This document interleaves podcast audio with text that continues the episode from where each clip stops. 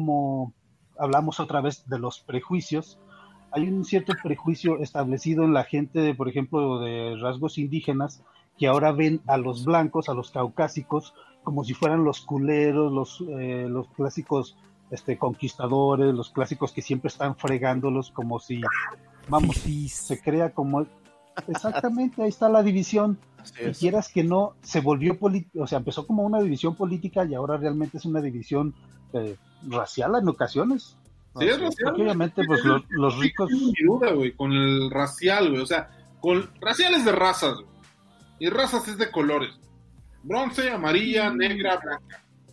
No necesariamente, pero sí. Un ejemplo bien claro, este un actor que hizo una serie en Netflix, creo que se llama El Diablero. Se llama Horacio, Horacio García, algo así. Entonces, este, él hace unas declaraciones donde, pues, dice que cuando él empezó a hacer, pues, casting y todo ese show, le decían los mismos de, de la empresa, mejor busca, este, comerciales de Banco Azteca o de Banregio o de algo con, con menos clase, ¿no? Entonces, pues ahí como que tenemos un problema con racismo y clasismo. Y él dijo, ¿por qué? O sea, sí soy color bronce y él lo dice, o sea, soy color bronce, pero pues estoy preparado, estudié actuación, papelito habla, o sea, no más, solamente por mi color me van a decir que no, o sea, no manchen. Y lo que él, este, él empezó a, a, pues escalar y a buscar, ¿no? Y él dice que cuando, que el primer papel que tuvo, que le ofrecieron, fue de un mecánico golpeadora, bueno, golpeador de su esposa. y que él dijo, o sea, neta, todavía nos siguen viendo así. y pues sí, ¿no? Y dice que eh, últimamente, antes de que, de que cerraran los centros comerciales, él fue y hubo un policía que lo estuvo siguiendo toda su estancia dentro del centro comercial. Entonces, hasta que al final dice al, al, al oficial, ¿por qué me está siguiendo? No solamente hago vengo haciendo mi, ronda, tan, tan, tan, tan, tan, tan, tan, y que le dijo, mira, este, este soy yo. Ah, perdón, es que no lo reconocí. Pues no, porque es un tipo que anda greñudo, anda pandroso, es moreno, ah. entonces, pues es como... O sea, pues, o sea les, les, les digo, o sea, si quieren que les digan güeritos, vayan al tianguis los domingos y para, o sea, también hay unos tacos, también hay unos tacos de acá donde siempre me dicen güerito, yo por eso voy. no, y aparte con eso me ganaron. oye, al prieto, oye al prieto. Incluso hay clasismo contra las personas que son, pues vaya, güeras, blancas, o sea, hay realmente también como ese, ese señalamiento y esa burla, esa mofa. Entonces es. clasismo, es racismo, como dicen, no, no recuerdo quién lo dijo, hacia las minorías. O sea, hacia las minorías. Entonces, pues, aparte, te digo, es mi, México chulo. Pinche maciosare, tengo que reclamarte que me antojaste la puta fruta y tuve que ir a servirme fruta, güey. Algo natural por tu pinche culpa, güey. Espero que estés contento. A ver, Nap, habla. Excelentes, cabrón. Te va a tragar mira, chicha. Nap. Pues parecía fruta, güey, me fui a comprar pinche fruta. Eh, Benjas, pero te faltó presentar al tocayo, así como dijo esta Marta, el pandroso, greñudo, barbón. A ver, ahí va, ahí va, ahí va. Con, su, con su playera negra siempre, cabrón. Ahí va, ahí va. Venga. Ahí va la presentación. A ver. Señoras y señores, con ustedes tenemos la opinión del pandroso, greñudo, con su playera negra rockera de toda la vida, el señor Nap guion bajo X. Panda, panda, panda, panda, panda. Oh. Pero te faltó decir, bueno, pero en vez de golpear a la esposa, la esposa le pega a él. Son culeros. La vida privada es su vida privada. A ver, Nap, Es que por eso me identifiqué, porque soy de las minorías en ese aspecto. Alguien con esas tetas, güey, no puede estar ¿sabes qué? El problema, hace rato comentaban que decían que los, este, que en México este, ese tipo de, de racismo se da. Ya no sé si es en México o tristemente es los mexicanos, porque hay una diferencia.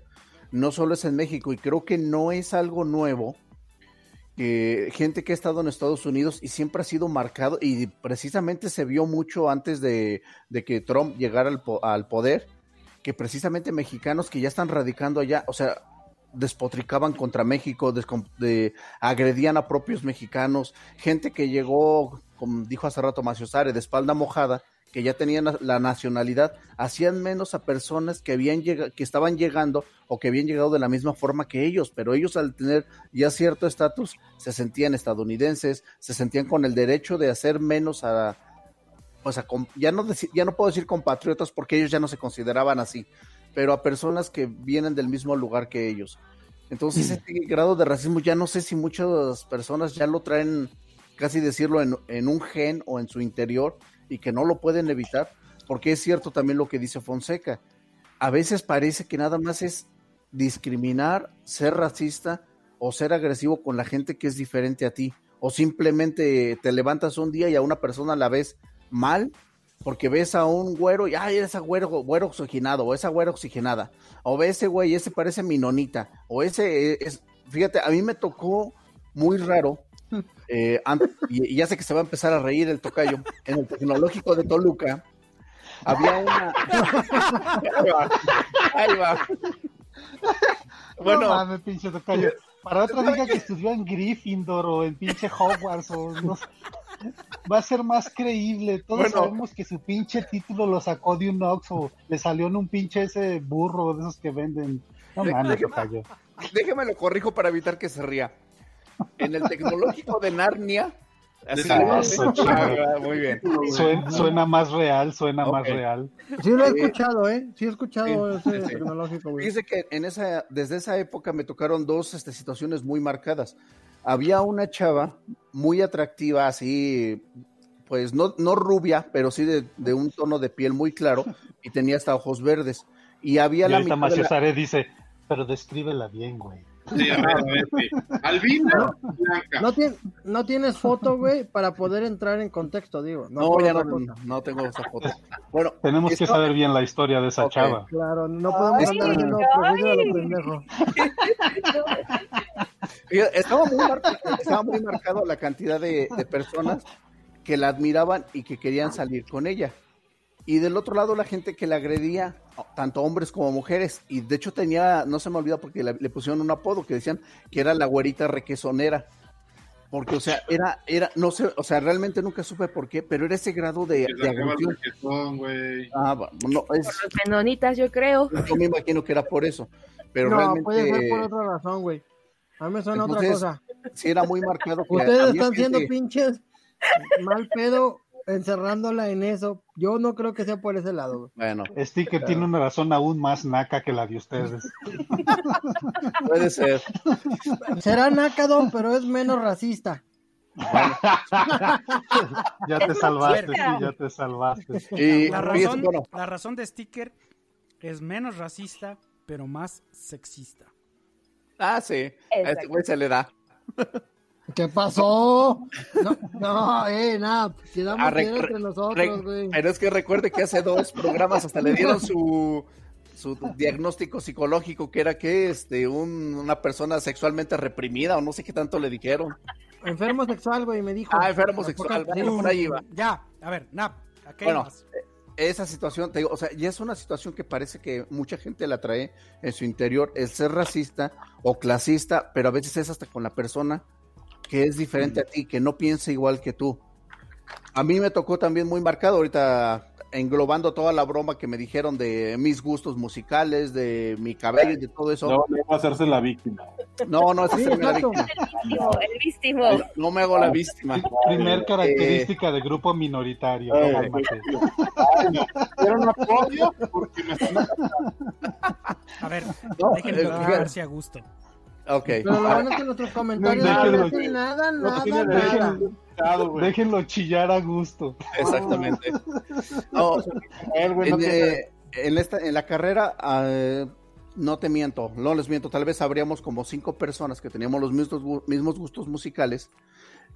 Nada más había una mujer que igual se vestía toda de negro, este, eh, totalmente gótica mucha gente la criticaba, pero igual, nada más por ser diferente, pero era una de las personas que tuvieron de los mejores niveles este, educativos de toda la carrera, de la que me obtuvo premio, este, becas de la CONACIT, o sea, tuvo de, los, de las mejores aportaciones, pero mucha gente no conocía esto y simplemente hasta generaciones que iban ingresando y que todavía les tocó convivir con ella, me tocó escuchar cómo la criticaban, cómo hablaban de ella, o sea, realmente a veces es esas ganas de criticar, de hacer menos nada más a, a las personas que son diferentes a ti. ¿Con qué pues pinche gente te juntabas, culero?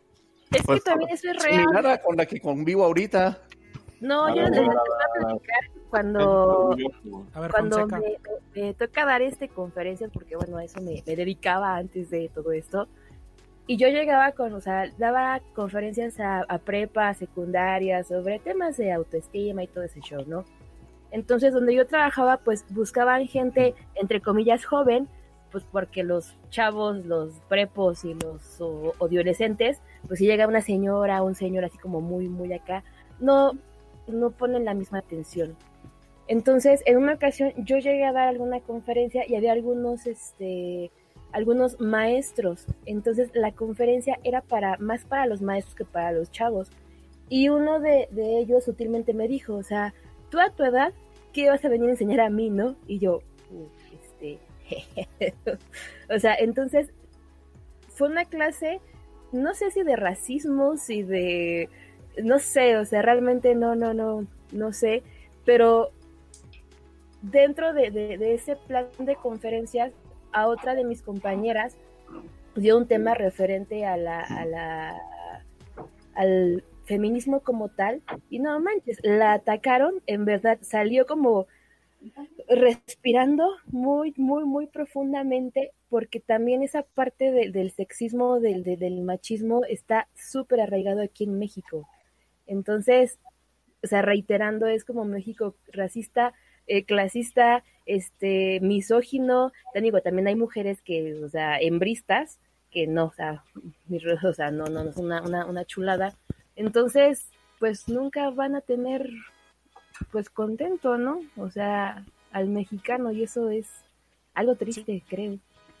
Oye, si le quisiera, tu primer ejemplo que pone, tu primer ejemplo que pones esto de es como esa tipo de jerarquías que siempre han existido. Era muy curioso, por ejemplo, cuando antes había las manadas y todo eso, siempre había como que una jerarquización precisamente desde los, de los ancianos, que eran como los más sabios, y así se iban hasta los más jóvenes que eran los que siempre tenían algo que aprender. Lo que no ha entendido esta gente es que ahora que los chavos tienen tanto acceso a información, no es necesariamente la edad la que te da sabiduría o la que te da inteligencia o la que te da conocimiento. A veces nada más cuestión de ponerte a aprender las cosas y mucha gente choca con eso. Si agarras una persona grande que trata de aprender algo de una más joven que él, se sienten incluso hasta raros las interacciones, porque se, se supone que es al contrario. Pero es, era algo muy común. Ahorita no sé cómo se vea eh, en estos días, pero yo lo veía cuando era pequeño y siempre era así. Era de que le tenías que tener un respeto enorme a las personas que eran mayores que tú. Pero yo creo que una cosa es tener el respeto, que eso también, o sea, yo digo, yo soy de la, creo que todavía de la vieja escuela, ¿no? Entonces, este, hablarle a una persona mayor, o sea, ya, ya grande, y tutearla, a mí me, cuesta, o sea, para mí es como, o sea, sabiduría, sus canas. Cierto, cierto. respetan mis canas, y vaya, o sea. Entonces, ¿por qué nadie respeta al cerdo? nadie lo respeta. Porque ese güey trabaja en el INEGI, pinches vatos. Nadie los quiere a esos güeyes. Jerarquías. No, es cierto. no lo agrega Tocayo, que es el que se va a meter a su casa a hacer inventario de sus funcos. Tocayo, entre, los entre las gentes que trabajan en el gobierno es barrenderos de la ciudad, trabajador INEGI.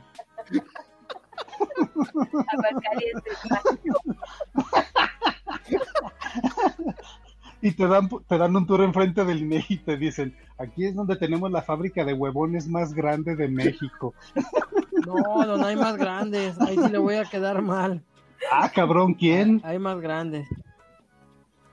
Este, respalda tu, tu opinión. A fin de cuentas, creo que el punto central y que tal vez todos podamos estar de acuerdo, es que México, desgraciadamente, somos de los países que más defectos tenemos al respecto del racismo, machismo, clasismo, etcétera, etcétera, etcétera. Y que está muy cabrón cuando se levante un movimiento o cuando se levanten varios movimientos de este tipo en México. No sé, Benja, siento que lo sigues exagerando un poco, pero de que está muy marcado este prejuicio ya muy innato en la gente, eso sí es cierto. Yo, tengo una duda, este, sí, sí, ¿no podríamos todos ah, cooperarnos para que Fonseca le dé una plática al NAP? ¿Para que lo despierte o qué? ¿Sobre qué, ¿Sobre qué? Primero identifica sobre qué. ¿Tú qué tantas fallas le ves, güey? No mames, más bien sobre qué, no, cabrón. No, no, mames, güey, lo que le ayudes, güey. Güey, güey, visualizo a Fonseca así agarrando. Visualizo a Fonseca así agarrando al Nape diciéndole, Nap, si vales, no te tienen que pegar, güey. No te tienen que pegar. A ver, el hermafrodismo no es malo, güey, le va a decir. O sea, no fue culpa tuya. No, no, fuiste una víctima. Y el tocayo dice, y si mejor la plática se la das a mi esposa.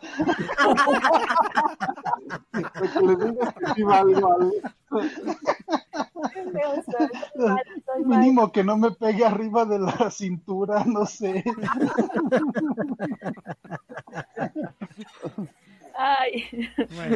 Tocayo, ¿ya alguna vez va a explicar por qué, va a explicar científicamente por qué es tan carrillable usted? ¿Existe alguna razón? No sé, todos los seres, todos los mortales este, tienen que agredir lo que no conocen y ven superior. ¡Ah! A ver, ve, la cara de Fonseca, güey. Ve la cara de Fonseca. Espérenme, como, ah, este pendejo. Nadie, espérenme, espérenme, todos, todos, todos, todos. Hey, ¿están de Nadie le va a que se ganó? tiene un sentido del humor, qué bárbaro. Se ganó el mute. Mute para nada. Vamos a mutearlo, no mames. Siempre había un güey fiable, o sea, siempre había un güey que lo veías, o sea, buleame, buleame, buleame. Güey, ya Ya lo sacaron. Yo no sé a qué le tira el pinche nap, güey. Se desconecta y ya no va a poder volver a conectarse por su conexión culera. Yo lo desconecté, güey. Yo lo Ay, güey, pensé que iba a salir con orejas de burro. Ah, es que sí se la ganó. Se, ganó su desconexión, ya. No mames, güey. Pinche tocayo, nunca pierda ese pinche sentido del humor, güey. Nunca lo pierda. Es algo mágico. Bueno, yo creo que por hoy dejamos esos temas complicados. Estamos de acuerdo en que está de no, la chingada. Ah, cabrón. Poner cabrón. ¿Por qué fueron complicados y todos estamos de buen humor? ¿Cuál tema? nosotros sí, güey. Nosotros sí, güey. Maciosare, tengo una duda, güey. A ver. ¿Cuánta servidumbre tienes, güey? A ver, Porque... escuché, escuché. ¿Alguien me filtro, cabrón. Ahí ve el pinche filtro. A, a ver. ¿Qué, qué, quick, quick, ¿Con cuántas keys es el quick? a ver, me decías. Con la pezuña yo no puedo agarrar el mouse para quitártelo desde aquí, güey. No, es lo mismo, güey, entiéndeme. Tú, que tienes dedos, hazlo, güey, por favor. A ver, dime, dime, Sardo, te escucho. Oye, este, yo veo como que nomás mandas y te llevan cosas, güey. ¿Tienes servidumbre o algún pedo? Eh, o eres, el ejemplo que el NAP tiene que seguir para que su esposa lo atienda, güey. Es que yo soy chivo, güey. Ah, ya. Tú no eres un pinche mantenido que dice que cuidas a los niños. No, güey. Ah, yo llego cada quincena, güey. Doy feria, para la colegiatura para la casa, para la luz y para el teléfono. Yo creo que con eso ya me gano que me traigan un platito de frituras, ¿no? Sí, sí, güey, definitivo. Sí, sí.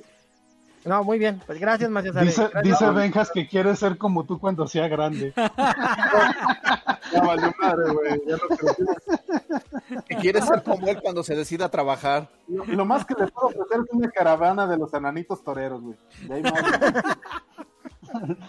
Dejas, no me mates, güey. Voy a ganar el bote, don. Acuérdate que ahorita el, panda tiene el poder.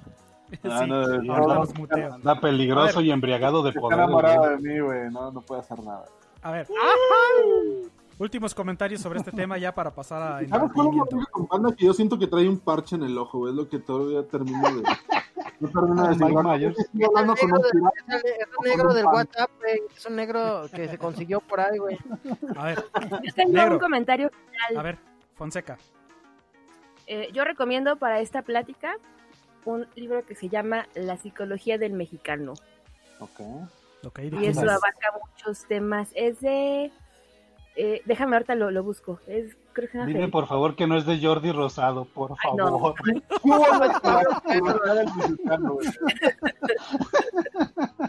me voy.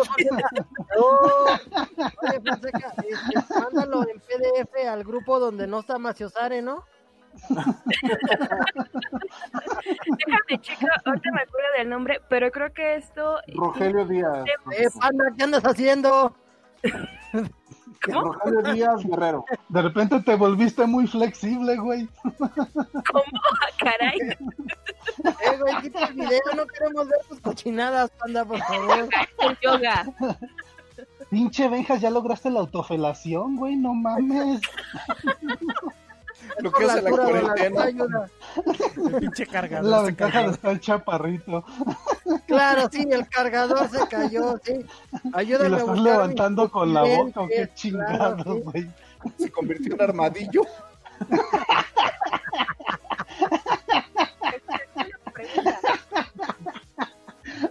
ya dejen hablar a Fonseca, ya. perdón, perdón. Uh, chingado. No nos mates tampoco, por favor, Fonseca. No les voy a matar. Se pueden mandar archivos de PDF ahí para que los suban y la gente pueda verlos y pueda descargar. por Telegram. Sí. Porque eso podría ser otra opción para también para que la gente todo podemos. Sí. en WhatsApp sí se puede. Sí, pero no, también, también aquí se puede. Rogelio Díaz Guerrero. Sí, pero que bueno, Se los mando para que lo suban y creo que también eso a la gente que nos escucha, que yo espero que sea mucha, este, pues también para darle un poco de, lectura que, pudiera digerir y también pueda como ser más consciente de los temas sociales, pudiera ser. Nos ponemos Somos algo cultural, cabrón. pues ya la recomendación del día, ¿eh? Espérame. Yo me acuerdo que dijeron. No todos son chillidos y carnitas, ¿qué te pasa? Nap siempre ha defendido, espérenme, Nap siempre ha defendido que nuestros programas son culturales, güey. Ah, neta, güey. Lo que pasa es que yo. Pero el tocayo viene de Toluca. se la pasa viendo sabadazo. Se la pasa viendo sabadazo, ¿qué esperaba? Sí, güey. Además, que... pinche vato mantenido de su esposa, güey, no mames. O sea, que. Todo para él es cultural, güey. Pistas de vida cultural, güey. No mames, mi pareja puede. Bien a la chicuela esa, qué pedo como un programa de superación personal, güey. O sea, no.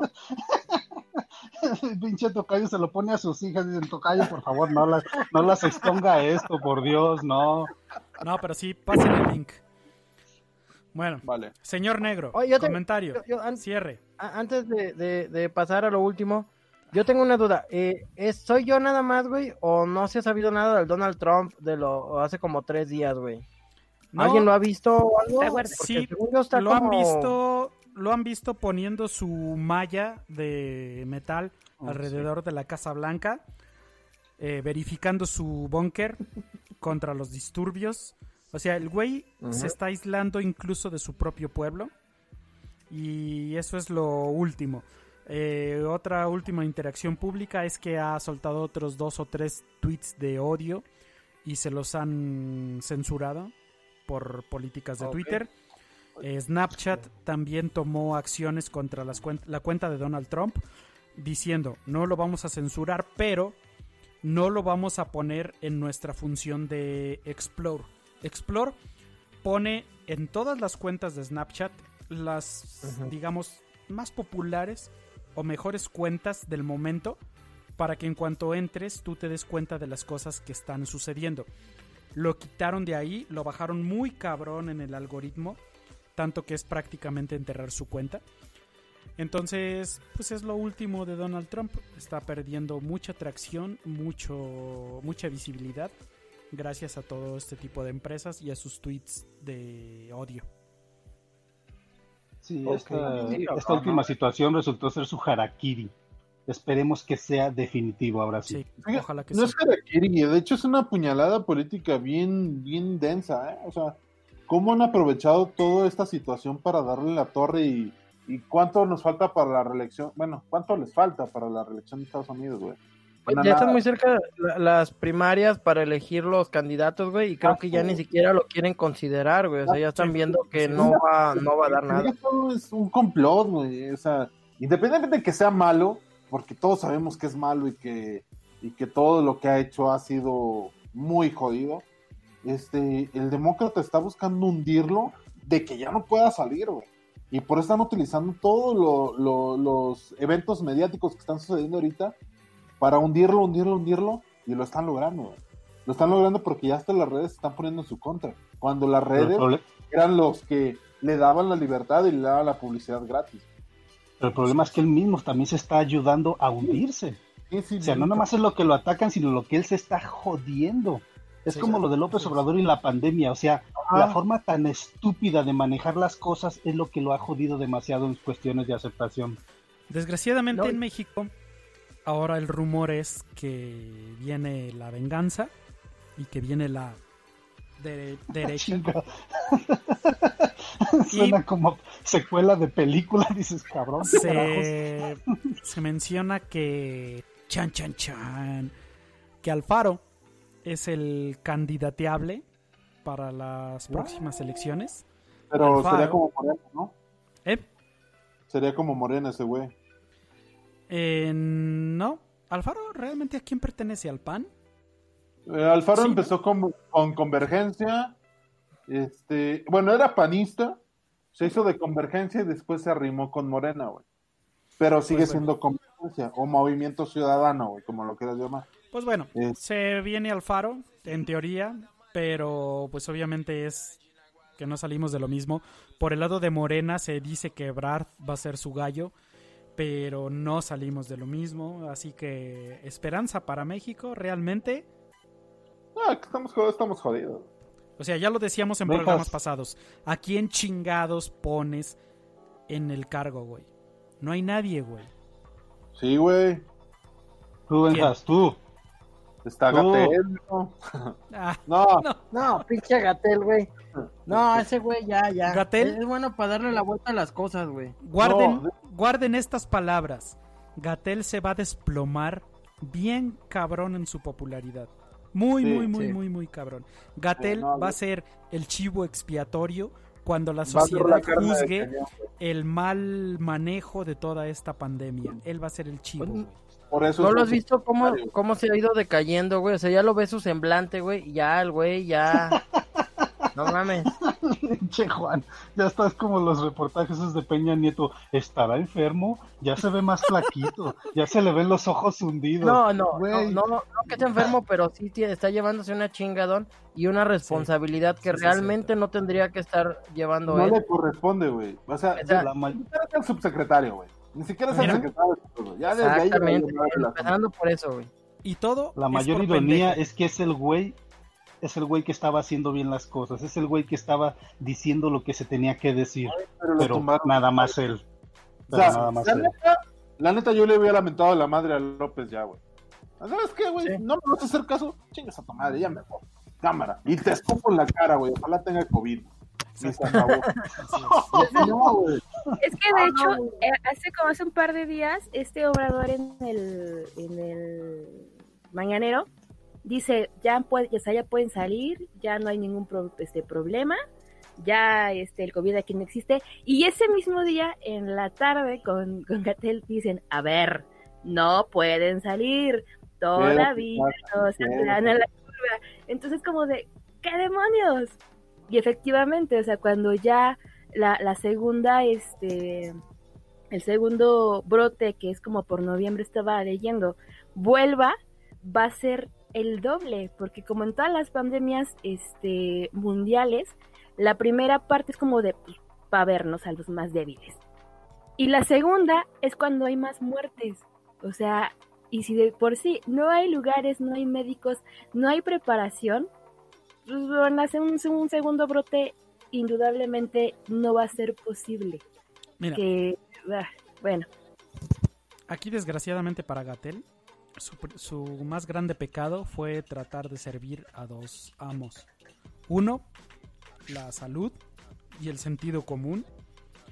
Él trató de llevar las cosas como deberían de ser y que las cosas se hicieran como deberían de ser. Y número dos, trató de complacer al presidente. Cosas que no se llevan de la mano para nada. Entonces por eso va a ser... Ajá, va a ser el chivo expiatorio. Por otro lado, el tiempo dará la razón y número uno, en México no va a haber un rebrote. En México el pinche brote va a seguir creciendo de aquí a noviembre. O sea, de aquí a noviembre vamos a seguir todavía en curva.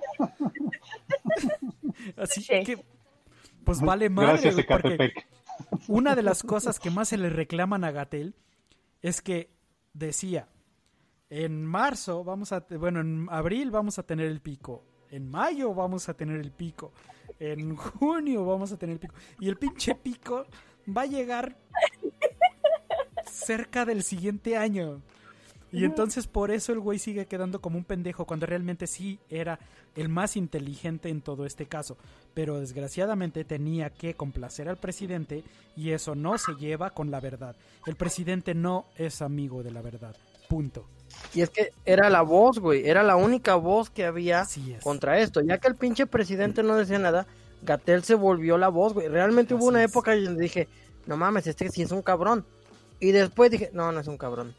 La neta, no, no. pero ¿qué puedes hacer cuando en la mañana el presidente te dice, voy a entrar a la gira, anda sin cubrebocas y hace lo que le da su repinche gana? Y en la tarde Gatel dice, no salgan. Dices, güey, ¿a quién le va a hacer caso la gente? Pues a su sensei a su máster, a su dios. Güey, eh, Gatel no tiene tracción ya. Así es. Bueno. No, realmente no, no, está muy, muy... está desgastado, está desgastada su creen, su credibilidad, está desgastado el comentario del diario, güey, está desgastada sus respuestas que siempre son las mismas.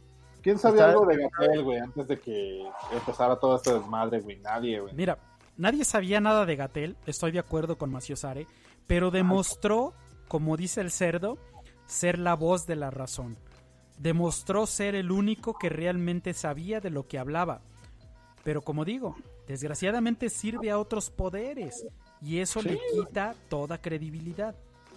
Pues mira, ¿realmente recuerdas aquella eh, este Ay, ¿cómo? Eh, eh, se me fue la palabra.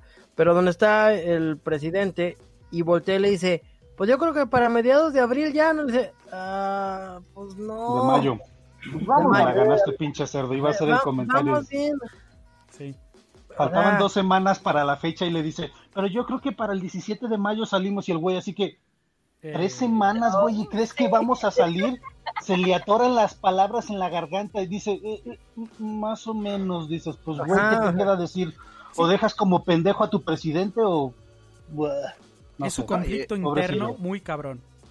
Sí, porque no, solamente perdió credibilidad, esa fue la, podría decirse que el pinche clavo al ataúd, porque no solamente el pinche presidente, bueno, sí, el pendejo ese se, se, enredaba con sus pendejadas diarios, sino, tu presidente, güey. El tuyo, güey. Tu redentor. Nuestro, nuestro presidente. No, el NAP sí votó por él, güey. El NAP sí votó por él, así es que respétale su voto. hay, una, hay, una, frase, güey. Hay una frase muy conocida en la política, güey. Que dice que el arte de la política, el arte de la política es tragar mierda sin hacer gestos, güey y eso, es lo que engloba todo este pedo. o sea, a fin de cuentas, el que quiera sobresalir tiene que tragarse la mierda sin hacer gestos y seguir adelante. Y, yo agregaría que es de Confucio, ¿no? Espérame. Yo agregaría la frase tragar mierda ajena y propia. Exacto, exacto, o sea, y es lo que ves en estos días, güey. O sea, ves cómo el presidente te hunde y tú tienes que sonreír, güey. Pues es que fue, fue lo que le hizo ese güey, exactamente en ese comentario. Se empezó a enredar este el pinche Andrés Manuel y todavía dice, sí, no, para esa fecha. O dime, tú que eres el experto, diles, diles. Y pues todos los pinches reflectores ese cabrón así lo hundió. Así lo hundió literalmente. Entonces, ¿qué haces, güey? Sí. No haces gestos. Y luego después pues de eso, güey, la que se aventó con este, el pinche de TV Azteca, Ah, que dice, ya no le creo, ya no le creo a Gatel, ya no le creo a los, a los números, ya no le creo a nada. ¿Y qué hace el pinche presidente? Se lo avienta para que le haga una entrevista, güey. O sea, no, no, no, la neta, pobre güey, pobre, pobre Gatel. Es que también, o sea, hay que tomar en cuenta una cosa bien importante, o sea, AMLO digo, no, yo no soy AMLO, AMLover, nada por el ah, pues, Pero el miedo que te, el miedo que te dio que lo pensaran, ¿verdad? Sí, no, no, no, antes que nada, que o sea, hablar con cuidado, con mucho cuidado. Entonces, hay una frase de Maquiavelo que a mí me gusta que dice que el que es elegido príncipe con el favor del pueblo debe conservar al pueblo como amigo entonces hay que darle, pues, a tole, a tole al pueblo y como diría, ¿no? O sea, al César lo que es de César, a Dios lo que es de Dios. Y pues bueno, pan y circo. ¿Para qué? Para que en algún futuro, si es que hay futuro, claro está, pues Sam lo siga siendo el borrego preferido, porque se, la gente se identifica hasta en un CI con él. O sea, porque en verdad es increíble la gente que aún defiende defiende a AMLO, pero, o sea, en serio, o sea, sí cree en palabra. Pero pues, lo curioso es, parte de. Lo curioso es que a veces ni siquiera los alimenta con atole, con puras ilusiones, con puras palabras. Es increíble la proteína que trae ese güey en el hocico. Increíble. yo me quedé con mi boleto para la rifa del avión, güey. Yo no sé qué pedo. de lo que, lo que lo alcanzamos a comprar, se nos va a rifar entre nosotros, ¿no? ¿Qué pedo, A ver, yo quiero hacerles una pregunta. Aquí el honorable NAP decía que hiciéramos una cooperacha. Que hiciéramos una cooperacha y mandáramos a desaparecer a, a AMLO, chinga tu madre. ya se cambió de apellido. ¿Qué opinan del suceso? Yo opino que es lo peor que le podría pasar al país, que alguien llegara y lo desapareciera. Porque lo convertiría en un mártir de su causa. Y ya sabemos que eso nunca termina bien. Pregúntale a Cedillo, güey, que ganó las elecciones porque mataron a Colosio, ah, güey. así es. A ver, negro. Sí, no, ya lo habíamos hablado, es nada más martirizarlo al güey y si de por sí mucha gente ya lo tiene elevado en un, a un concepto casi que de santo, de, de redentor, de lo que quieras, si le das la muerte, cabrón, es así como se levantó, por ejemplo, Kurt Cobain, Janis Joplin, Jimi Hendrix, llegaron a ese pinche nivel de, de epicidad, ¿existe eso? De épico, gracias a esa muerte que representó todo lo que precisamente estaban viviendo. Y a este güey, si lo matas, también Amy Winehouse, otra más de los 27. Y a este güey, si lo matas, lo único que vas a hacer es perpetuar toda la idea, todo su pinche sistema ideológico y político para que la gente diga, es que lo mataron porque iba a cambiar a México y estaba, en, como si estaba amenazando a los intereses de los ricos. Güey, no. Lo que necesitamos es de que haga lo mismo que Trump, de que él solo se joda y se hunda. Necesitamos que él se autodestruya él solito. Por eso dije auto. Eh, señor, señor Maciosare, su opinión. Un extraño enemigo. Maciosare. No, nomás desmuteé el micrófono de nuevo. No, el micrófono otra vez no se escucha. Ahí está. Ahí está. ¿Sí? Ya. Mi opinión. ¿De qué estaban hablando? De desaparecer al chavo. Otras cinco horas más. Otras cinco horas más. Ya, ya, tranquilo, puerco, tranquilo. No, le estás ganando lugar al NAP, güey. No mames. Tranquilo, puerco, tranquilo. Hace ratito eras mi héroe, güey. Hace ratito. Ya no. Todavía no estoy. Bueno, no si tú eres, soy tu papi. Estás perdiendo puntos. A ver, ya. Eras mi catel, güey. Y el tocayo le hace, yes. ya la estoy librando. No, este, el, el, este, victimizar o crucificar a un personaje de ese tipo es algo muy peligroso. eh, en demasía, porque de hecho la izquierda se perdió desde el momento en que él llegó al poder. La izquierda siempre va a ser una oposición. Y cuando llega al poder, se esfumó la izquierda. En ningún, en ningún momento la izquierda, estando en el poder, ha sido izquierda. Se vuelve derecha o se vuelve dictador. Entonces, olvídate de que, olvídate de que si lo matan se resuelve todo o que si lo matan va a seguir una secuencia. No, güey. Si lo matan es, una, es un mártir y van a querer seguir el bajo presupuesto, van a querer seguir que, que el mejor escritor sea el encargado de cultura, que el mejor deportista sea el encargado de deporte, güey. Eso es absurdo. Eh, todos, todos, güey, este, hasta los que no votamos, güey, por él, tuvimos cierto rasgo de esperanza, güey, cuando vimos un gabinete tan cabrón, güey. Y, y, al menos alguno de todos esos ese gabinete, güey, nos caía bien, güey. Al menos uno, güey. Digamos, ay, güey, este güey sí puede cambiar las cosas. Pero nos dimos cuenta que un ingeniero químico, por muy cabrón que sea, no puede administrar una refinería, güey. Nos dimos cuenta que el mejor escritor no puede, no puede administrar una Secretaría de Cultura, güey. Nos dimos cuenta de muchas cosas, pero hasta que estamos hundidos, güey. Ese es el pinche pedo. Y va a seguir pasando, güey, porque nos la vamos a seguir comiendo. Mates a quien mates o siga en el poder quien siga, güey. No llores, puerco, no llores. A ver, señor cerdo. No, que diga que con, lo, que con lo del gabinete estoy, estoy de acuerdo, pero muy a medias. Había gente rescatable, pero había otros personajes que te quedabas, güey. ¿Quién era rescatable? no mames, el ese pendejo del. ¿Cómo se llama el güey de solo para mujeres? Ah, el... No, no, no, no. rescatable. rescatable, Que dijeras, ah, este güey estaba chido.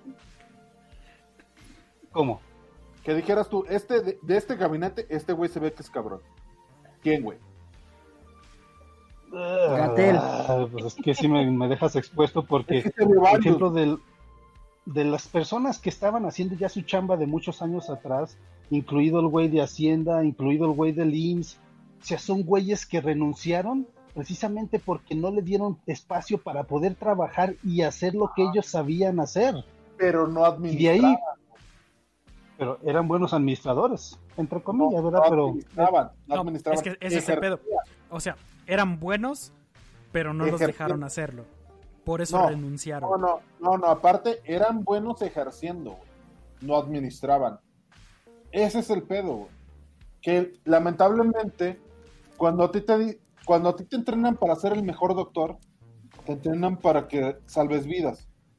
Pero no te entrenan para que digas, ay, güey, si salvo esta vida, me va a costar lo de 10 vidas. Ese es el pedo. Y es donde aún no a caer en cuenta. Pero no está peleado el ser buen administrador con el ser bueno técnicamente con tu pero, Pero no, no los han escogido, güey. Esa es la bronca, güey. Eso es... Había gente rescatable no te voy a decir no me voy a decir que le no me lo sé de memoria. Le va a las cabras. Mira, por ejemplo, esta chicuela, ¿cómo se llama la, la, chica que trae los pelos rizos así muy bonita? Que le sacaron un argüende que porque traía, no traía cubrebocas en un pinche centro comercial. ¿Ñorca?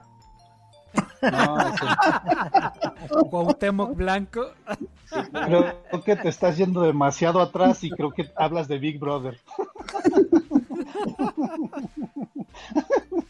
Bueno, sigamos. vamos. Señor Cerdo. No puede ser el gabinete completamente malo, pero de que tuvo unas pinches elecciones ah, pésimas y nefastas, no mames. y aparte lo limitaron, güey. O sea, lo poco rescatable lo limitaron muy cabrón. Ahí está Gatel. Ese es un, ese es un claro ejemplo, O sea, te limitan para. Güey, es que también toma en cuenta eso. O sea, ¿de qué te sirve decirle al pueblo que todo se va a ir a la mierda, güey? La neta, o sea, también, también debemos de tomar en cuenta eso. dime en qué te favorece decirle que ya nos cargó el payaso. En nada, a la mejor, a lo mejor no con esas palabras, pero tal vez si concientizas al pueblo de que realmente viene un problema serio como esto de la pandemia y actúas responsablemente, tal vez la gente no hubiera tomado tantas libertades para hacer el claustro. ¿Y qué va a ser la oposición? ¿Qué va a ser la oposición? Es que no puede, es que ya nos cargó, es que te fijas, por cada comentario que dice el viejito cabeza de cotonete, güey, hay como 100, güey, en contra.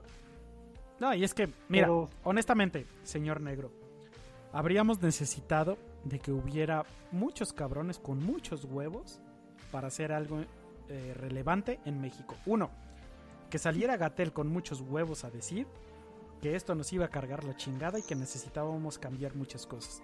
Número dos, que lo apoyara el presidente y que dijera, sí, es cierto, y que tuviera los pinches huevos de decir, señores empresarios, a la chingada, todos se chingan y se joden y todos se meten a sus casas.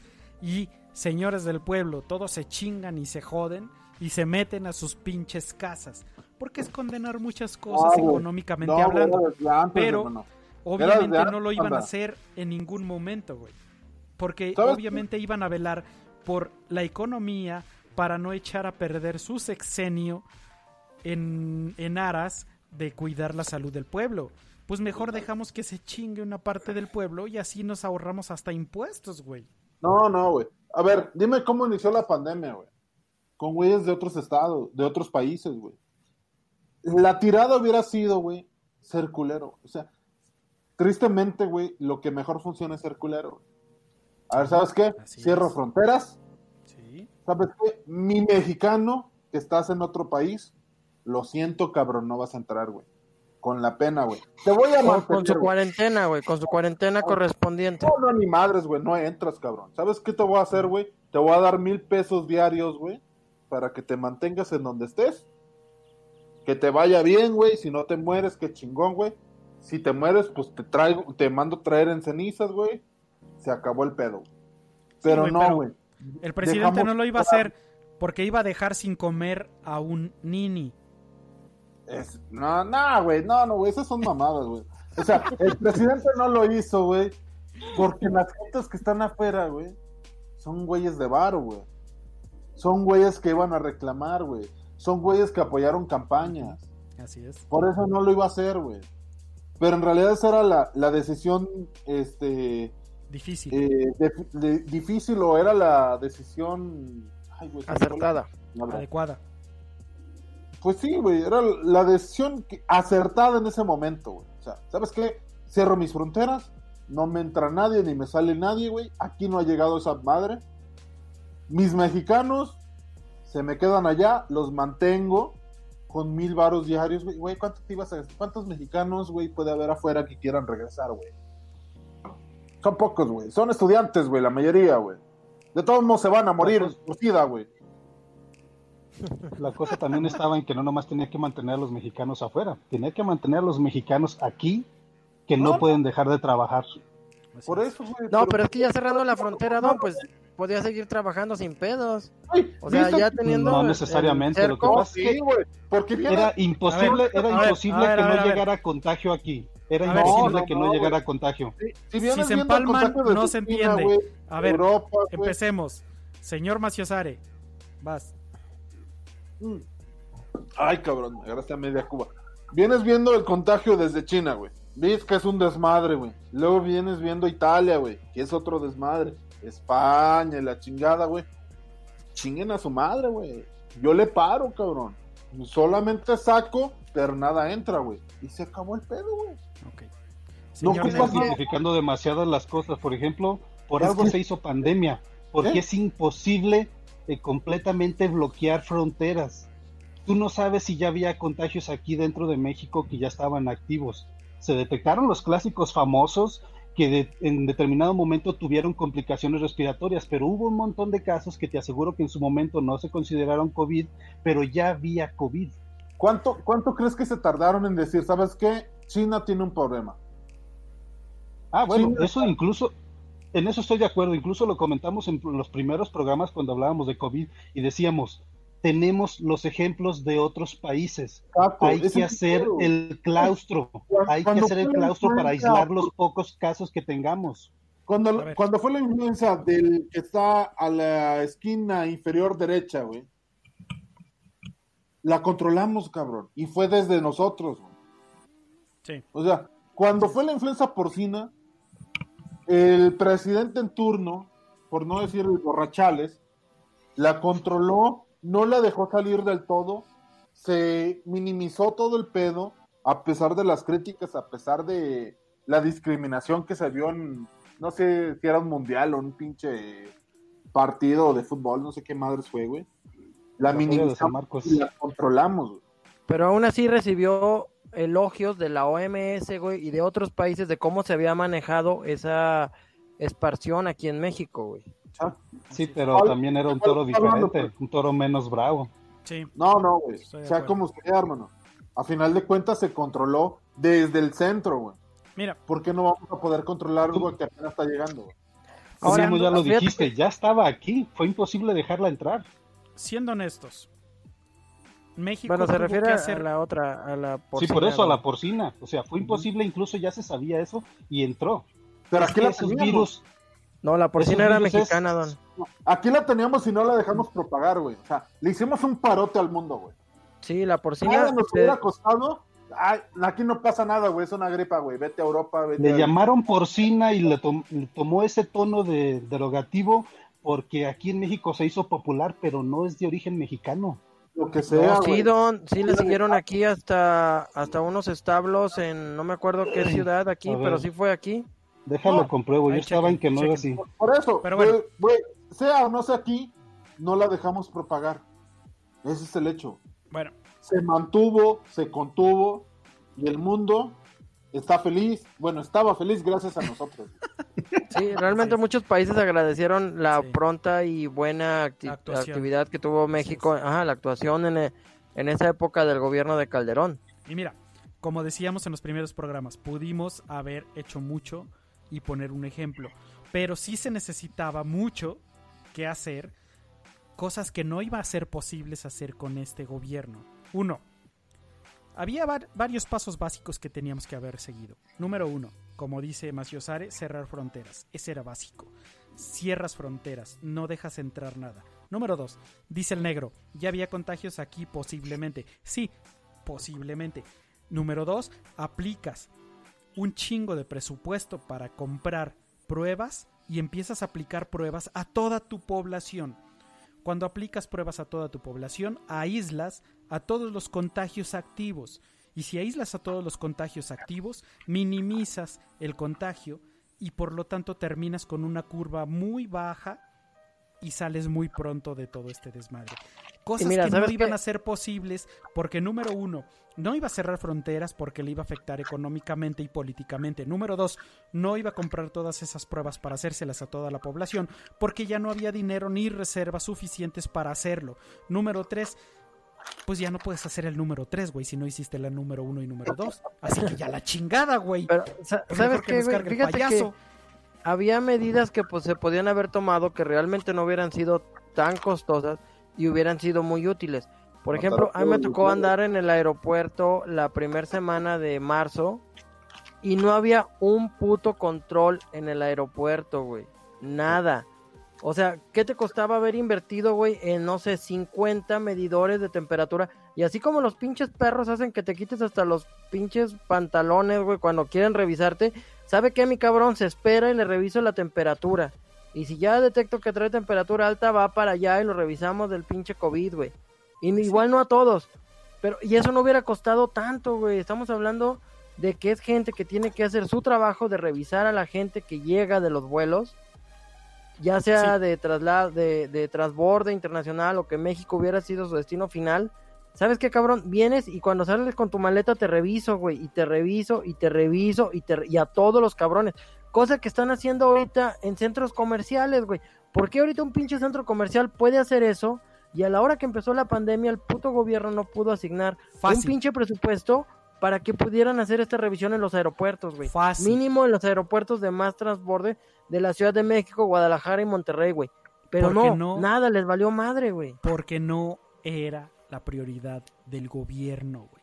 Si hubieran querido, lo habrían podido hacer. Güey, pudieron comprar un chingo de respiradores en millones de pesos con un sobreprecio de hasta 20 veces su valor pudieron haber hecho eso que dices, pero no era su prioridad, güey. Básico, así.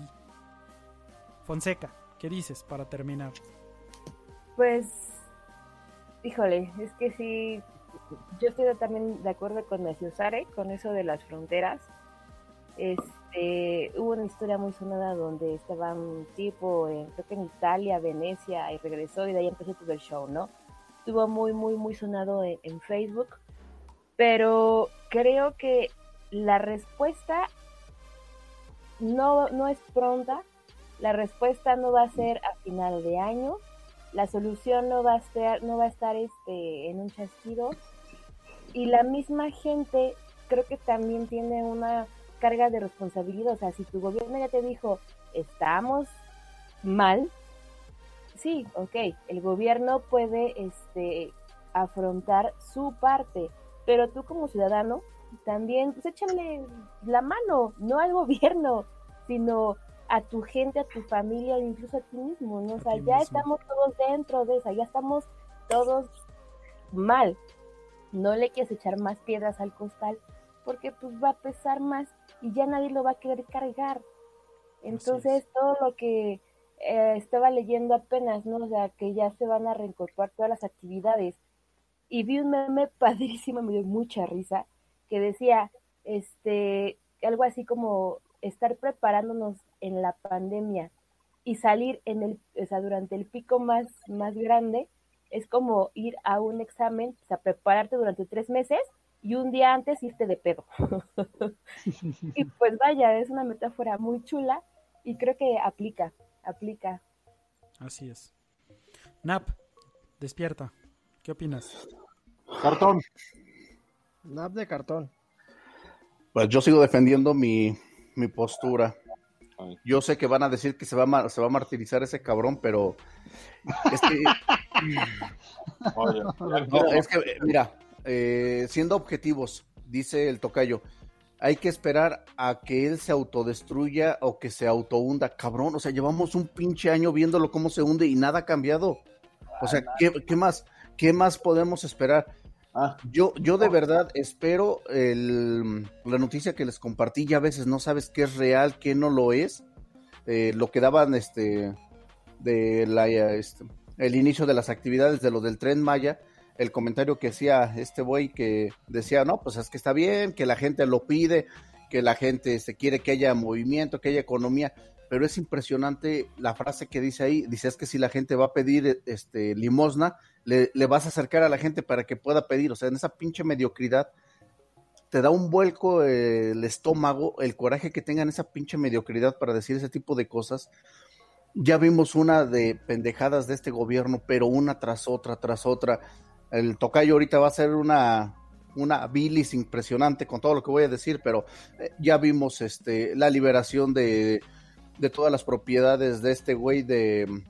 No empiece con eso, tocayo, hablo de otro tema, carajo. Ok, pero vimos ya todas las injusticias que hay, todas solapadas por este pendejo presidente, entonces no sé cuál podría ser, no, no logro yo imaginar, realmente, sinceramente se los digo, es desesperante para mí no logro imaginar cuál puede ser la situación que lo termine de auto hundir, porque no la veo. O sea, toda la gente a la que este güey está protegiendo hace y deshace lo que se le hincha la gana. Eh, contratos, este, ya lo dijo ahorita el panda, contratos inflados, compras desmedidas, donde según no había corrupción, sale a la luz, ya, ya hasta la gente estoy seguro que dicen, pues una más, o sea, ya, o sea, ya ni siquiera le ponen tanto interés estamos entre la gente que lo idolatra y que le perdona todo y la gente que dice, híjole, cabrón, pues es que, pues ya eso, algo más de lo que su pinche gobierno está permitiendo, algo más de lo que vemos día con día, lo vimos este, en gobiernos pasados, no, estoy, este, no es que esté haciendo menos las situaciones, pero se usa un pinche revuelo con este güey cuando no puedo acordarme su pinche nombre, pero este güey que daba las, este, las quimioterapias de los niños con agua. Bartlett, sí. Ah, Duarte, perdón, no escuché bien. Duarte, entonces fue, fue, un, revuelo, fue un coraje de toda la nación. Pero ahorita te enteras de todo lo que le liberaron, que ya salió el Baester Gordillo, de todos los, este ya simplemente lo que dijo el panda, ese pinche locomotora que fue una burla esa inauguración, o sea, toda esa bola de pendejadas, de verdad yo no logro imaginar cuál podría ser el acontecimiento que de verdad logre hundir a este cabrón. ya está lo del aeropuerto, lo de la refinería, su pendejada que hizo en su supuesto ataque el huachicoleo, o sea, realmente es una tras otra exponenciada y no veo cuál pueda ser la situación. A lo mejor sí me escuché tal vez muy extremista al decir que lo, ideal es que lo maten, que lo desaparezcan o que le hagan lo que le quieran hacer al cabrón, pero yo no veo otra solución. A ver, entonces mañana te llevo mi 22, te vas a Tabasco y lo matas, ¿no? A ver, aclaro, dije, hay, que hacer, una, tanda, una tanda y conseguir quien lo haga. Nunca dije, dame dinero y lo hago yo. Ya, claro. Yo digo que como en los Simpsons, güey. Algún güey que le hayan cerrado su negocio por su culpa, güey, no pueda abrirlo y que tenga motivos para matarlo, güey. un bebé. Ay, cabrón. Yo me deslindo de la ideología y de las intenciones de cualquiera de estos cabrones porque está quedando registrado cualquier cosa, así es que yo I plead the fifth. Yo solo voy a decir para cerrar, chinga tu madre AMLO y a ver, Señor Maciosare, algo que nos pueda recomendar para ver que no sea primero como la vida misma. Antes de cerrar ese tema, güey. Tenemos el gobierno que nos merecemos, güey. A ver. Tenemos el gobierno que nos merecemos. Este, lo que está haciendo ese pinche cabecita de algodón, güey, es lo que es el conjunto y es la masa de nosotros, güey, de México. Es lo que esperábamos, güey. Aunque no lo quieran aceptar, güey. Eso es lo que es lo que veíamos en un cambio, güey. Y es por ello que estamos tan satisfechos y es por ello que lo muestran las encuestas, güey. O sea, ¿eh? las encuestas siguen diciendo lo mismo, güey. Sigue teniendo una aprobación, güey. Si es un 40, güey, si es un 30, sigue estando arriba de todo lo demás, güey. Entonces, se chingan, se callan y se aguantan, güey. Porque si tú lo matas, güey, si tú no lo aceptas, más de 100 personas que tú, güey, o sea, por cada 100 personas, güey, hay uno como tú, cabrón. Ya te chingaste, güey. Y así va a ser hasta que... Entonces, mientras sigan aceptando su beca, mientras sigan aceptando su apoyo, ya te chingaste, hermano. Sí, en eso te queda razón, poco, Te queda poco por pelear, güey. Así es. Serias. A ver. A ver, espérame, les voy a dar el dato de lo de la influenza. Resulta ser que la esa gripe porcina que se dio, al parecer sí hubo brotes aislados en México. Se dice que se aisló en cerdos en Canadá, pero es como un primo, sobrino, nieto, lo que sea, de la fiebre española que se dio a principios del siglo pasado. ¿Pero dónde se ah, originó? Eh, técnicamente en Estados Unidos. Ok. Ya después derivó no sé cuántas mutaciones, porque incluso se habla de que hay mutaciones desde el virus de la fiebre porcina con el del aviar, y es lo que ya después se conoció como la fiebre porcina, que al parecer eh, prevaleció aquí en México. O sea que aquí se generó. aquí se hizo famosa. Aquí, fue donde se hizo famosa. ¿Qué es lo que te digo? Por ejemplo, dice que hay este, cepas conocidas, por ejemplo H1, H1N1, H3N2, aisladas en Quebec, H1N2 en Japón y Europa. Entonces te digo, son como todos primos y no sé cuánto, pero de que sí se hizo famosa aquí en México, sí se hizo famosa aquí en México. Bueno. A ver, ya pasemos a nomás dato. Para complementar a chingado el sticker le cambió un poco la cara, se ve más gato, güey. Se ve un poco más gato. Ay, qué bello. Vamos, pero se creo, que me, creo que me cae mejor que el sticker original. Hay un perro y un gato. Un perro, aparte del tocayo. te déjale, pongo los deditos. Señor Maciosare. Ah, perdón. Algo que recomiende. Ay, güey, estoy viendo. Ay, se me olvidó el pinche Les voy a recomendar un podcast que se llama Sin Lubricante. Le voy a recomendar un podcast que cuando me regañen se llama Sin lubricante. Sale un chaparro, un prieto, un puerco, una señorita.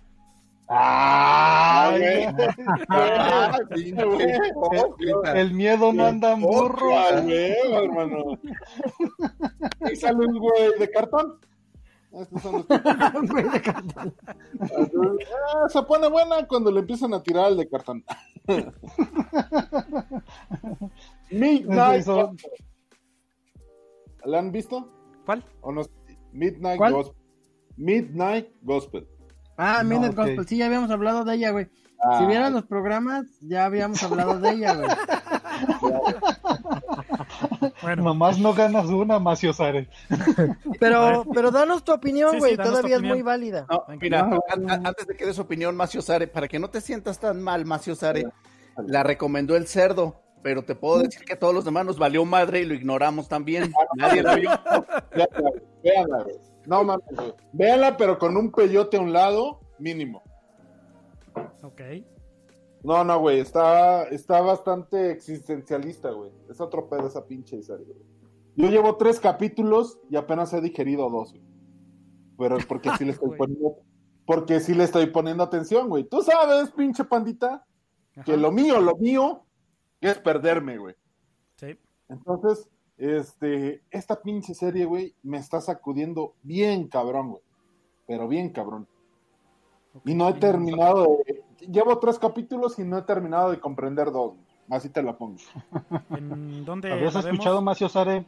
¿Eh? Que está basada, creo que en el podcast del creador y ya nada más le pusieron animación alrededor. Pues no sé, hermano. No, no he investigado tanto. Apenas voy en cucharaditas este, pequeñas, güey. Después sí, suena muy lógico. Y, dicen que por eso es tan compleja, porque a final de cuentas como que las imágenes son como el, desarrollo de este texto que este güey en alguna ocasión... Lo, lo, podrías ver eh, independientemente, yo ya había, bueno, cuando se las comenté, les decía que podías oír el puro audio y ya te daba mucho que pensar. Ya con imágenes te agrega mucho. Es que la bronca es en, la forma en que te ponen todas las imágenes. Ese es el pedo. O sea, si fuera un güey sentado con otro platicando, no habría pedo. Pero te los ponen en mundos muy cabrones. Te los ponen en un mundo de payasos, donde los payasos son lo más enfermo que puede haber. Sin embargo, donde esas vacas que se comen a los payasos resultan ser tiernas, pero te comen a los payasos y se vuelve un se vuelve un infierno todo ese pedo. Este. Tiene mucho, tiene mucho esa, esa serie. Me pone a pensar bastante. Mm, qué, qué afortunado que, que ese puerco lo haya recomendado también. Me, falta, me, me, queda tarea ese pedo, güey, porque sí está bastante, bastante buena. Es algo que tengo que ver varias veces y leer esos textos que viene que vienen en cada uno de los capítulos porque dicen mucho dicen mucho en cada uno de ellos. Esa es una que me estoy aventando me estoy aventando Snow Pilser es la del tren. No es serie güey. Sí es que la hicieron serie güey. La hicieron, serie, en Netflix, la hizo serie. Sí güey estado dos tres güey. Apenas llevo dos capítulos y ya sé más o menos por dónde va güey. Tren de ricachones con polizontes que resuelven pendejada y media, ¿no? El hoyo en movimiento y volvemos al hoyo, carajo.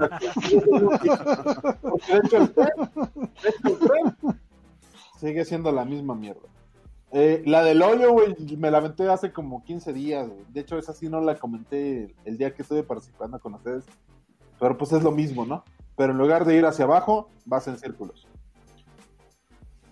Eh, ¿Qué, más me estoy aventando? Me estaba aventando otra. Pero. No me acuerdo. Ah, Jeffrey. Jeffrey Epstein. Ah, ya, sí. Sí, sí, sí. También, güey. Uh. Uh. No mames, es algo de lo más enfermo también que, que puedes desenvolver, porque la serie no te dice tanto. Te da pistitas, te va diciendo por dónde empieces a pensar pero si tú lo empiezas a desarrollar, güey, es de lo más enfermo que puede haber y de lo más puerco que puede haber. A ver, señor Negro, ¿usted ve documentales? ¿Ya lo vio? Eh, lo empecé a ver. Vi el primer episodio y lo dejé porque, francamente, es el mismo tema. Eh, estas personas que tienen un chingo de poder y con eso se aprovechan para obtener sus pinches más oscuros deseos. y pues para mí no aportó nada nuevo a lo que yo había visto para Harvey Weinstein, pero de que está interesante, está interesante. Está buena, güey. Pero fíjate que a mí donde me enlazó fue con la entrevista o pseudo entrevista del hombre de negro, güey, que decía que, que comerciaban con niños. Hay, un, hay una entrevista de un cabrón, güey. La neta ni me acuerdo, güey, porque la vi hace tiempo.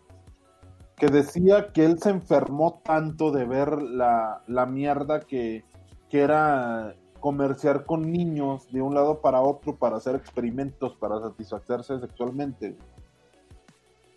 Y cuenta que hay cavernas donde hay niños secuestrados, donde los van, este, este, ¿cómo se dice? Ay, pues se me olvidó. Subastando. Y, empieza a contar un chingo de pendejadas entre ovnis y niños secuestrados y pedofilia y todo el pedo. Y me enlazó mucho con este documental. Y dije, ah, cabrón concuerda mucho con lo que dice y concuerda mucho con los poderes que interfieren. Ese, ese es el pedo con esa serie, güey. Es donde, donde me enganchó. Con un video que dura alrededor de 15 minutos. De ese güey que te digo que se supone que era un hombre negro antes. Me engancha mucho. Pero bastante. Y, y por eso no, por eso le estoy viendo esa, esa pinche serie, porque sí concuerda sí concuerda en cómo engatusas y cómo engañas y cómo aíslas. Muchas cosas, muchas cosas. Ok. Eh, ¿Qué más? Señor Cerdo. Ah, yo empecé a ver la de... Ah, ay, güey, ¿cómo se llama esta? La de algo espacial, uh, la nueva de Netflix. Eh, con este espacial. Fuerza Espacial. Fuerza espacial. Yo también la estoy viendo. Empecé a verla y llevo como cuatro o cinco capítulos. Se me ha hecho como medio flojona, güey. No se me ha hecho tan buena. No sé tú qué opines. Es que, mira, tiene eh, muchos gags buenos. Muchos ataques buenos al sistema y a las ideas actuales desde el, la premisa principal, que es atacar la idea de Trump de hacer un Space Force, o sea, un ejército para el espacio. O sea, ya desde ahí ese ataque está chido. Y tienen varios gags buenos que sí saben utilizar, pero como dices, no tiene a lo mejor el punch completo que dice esa pinche serie está chingona. Tiene sus momentos, eh, tiene sus buenas actuaciones. Steve Carell lo hace bien. John Malkovich lo Malkovich, hace no mames, güey. Como el pinche doctor. Pinche John Malkovich, no mames. Qué chingonada de actor. Pero sí es de regular a buena. Pero sí, digo, para momentos de ocio está bien. Buena serie, digámoslo así. Sí, realmente no, no da ese plus, güey. Y trata esa línea. A mí me llamó la atención porque está tiene gente involucrada que tuvo influencia y capítulos de los Simpson en buenas épocas. Entonces dije, ok, bueno, entonces eh, de los Simpson y de Rey de la Colina, bueno, los Reyes de la Colina y de otra serie también que dije, ok, bueno, igual sacan algo bueno de todo esto. Pero no, realmente no siento como que... Pero es que tiene, o sea, tiene cosas muy chingonas, güey. Desde, por ejemplo, en los primeros episodios lo ves, no es tanto spoiler. La manera en como los pinches chinos les parten la madre con todos sus planes, güey, eso está chingoncísimo. La manera en que dicen, güey, es que sí tenemos un programa espacial, pero enviamos a un simio y a un perro. Ah, pues ¿qué podemos hacer con esos assets, con, con esos recursos? No, pues a ver, el pinche simio, si lo hace, si le apuntas un láser a una herramienta, la puede tomar. Ah, pues vamos a intentarlo. Dice, güey y empiezan a hacer pila de mamadas hasta que se muere el pinche simio. y luego dicen, bueno, intentemos con el perro. Y el pinche perro se lo comió el simio, güey. Porque los habían dejado abandonados en el espacio, güey. O sea, tiene cosas muy chingonas, güey. Pero tiene otras que sí son medianas, güey. O sea, ese es, su problema, güey. No es, no es consistente, güey. Pero sí, es como un, sube y baja, güey. Y de momento, como dices tú, tienes en aquel a qué mamada. Y otra así como que, o sea, güey, ya neta que pase algo porque es mucho retrasarlo. Como que quieren meter drama, comedia, humor negro y no tiene como una dirección adecuada. Es que, ¿sabes? su gran problema es que quieren meter también, eh, ¿cómo se podría decir? Partes emotivas, porque si las tiene. El pedo es que cuando llevas el humor a cierto nivel, que luego lo quieres regresar a una parte emotiva, sí está bien cabrón, güey. Y no le sale ni lo uno y por lo tanto echas a perder lo otro, güey. Ese es su problema, güey. No se dedicaron completamente al humor, sino que la historia de la hija del este güey general mete cosas emotivas y trascendentes en la serie, pero no va de acuerdo al pinche humor que lleva la serie, güey. Exacto. Sí, eh, no sé hasta qué capítulo vayas, güey, pero bueno, no, mejor no digo nada porque le dicen que les hago spoilers. De, del... pero bueno, tiene algunas cosas interesantes. La verdad, como dice el panda, es para, si tienes ratos libres, pues ahí vete chutando un capitulillo de vez en cuando y ya vemos cómo va, cómo va evolucionando. Realmente yo no he acabado toda la temporada, pero pues ahí la llevo. Y vi otra película que realmente no se la recomiendo para nada. No. ¿Una bala? Ay, sí. Sí, una bala, güey. Es una, una película con este güey de... Ah, déjame ver el dato. Bruce Willis saliendo mal, te dije. No. no, no, no. El güey este de... Que sale en la de... Ay, güey, se, nombre se van perdiendo en el ya tiempo. Valió madre, güey. No, ya sé, ya sé. dame un minuto, güey. Se van quedando muy lejos. La vejestud, la vejestud. Ya no me lleva mi padre. Han de estar muy pinches jóvenes, cabrones. Pero menos drogados, güey. Dice, dice, pinche México y aparte nenita, güey, no mames, mala combinación. ¿A poco nada más puede el pinche Nap? Pues sí, básicamente era su papel, gracias por usurparlo, cabrón. Eh, se llama Tú puedes, Juan, tú puedes. La película, se llama Gamer. Con Gerard Butler se llama. Gamer. Gamer. No me suena. ¿Dónde está? Está, no me suena. Está en Prime. Okay. No, está en Amazon. Mm. Realmente tiene alguna. La premisa era como interesante, pero realmente volvemos a la misma. Hay veces que no pueden llegar a, a llevar bien las, los proyectos a con una buena premisa. Esta premisa es de que existe algo así como la Dead Race, donde se supone que si los pilotos ganaban 10 carreras tenían el derecho de liberarse. Bueno, en esta manejan un sistema donde la gente se renta para que otros lo utilicen y tomen el, control de su cuerpo en una realidad, o sea, es en la misma realidad, no es un no es virtual, no es un programa, no es nada sino que tú puedes rentar la gente que se mete a cierta área, otra persona la renta para utilizarla y a cambio de eso reciben dinero. Entonces puedes hacer lo que tú quieras con tu persona, puedes golpearla, puedes pelearte con alguien, puedes hacer lo que tú quieras y tienes toda esa, esa libertad. Pero al hacerlo como más grande o aumentarlo, utilizan a los reos y los, los usan como en áreas de batalla donde los van matando y igual un jugador tiene el control del reo y lo equipa, le pone arma, le pone una armadura y todo antes del juego y como los van matando, pues obviamente van perdiendo, pero los que va, el que sea capaz de ganar, si no mal recuerdo, 30 batallas, gana su libertad. O sea, me estás hablando de, de Race, güey. Algo Más o menos, sí. Más o menos sí, o sea, es, un, un, proyecto parecido. Ah, no mames. Por eso dije que le dan como que la ambientación según eso de videojuego. Así es. Ajá, la ven como un videojuego. no la vean, la neta no, no está bien. Está, no, no, pinche Juan, estás hablando de una película de hace 11 años, güey. No, no tienes contenido un poquito más reciente para ver. apareció así nada más.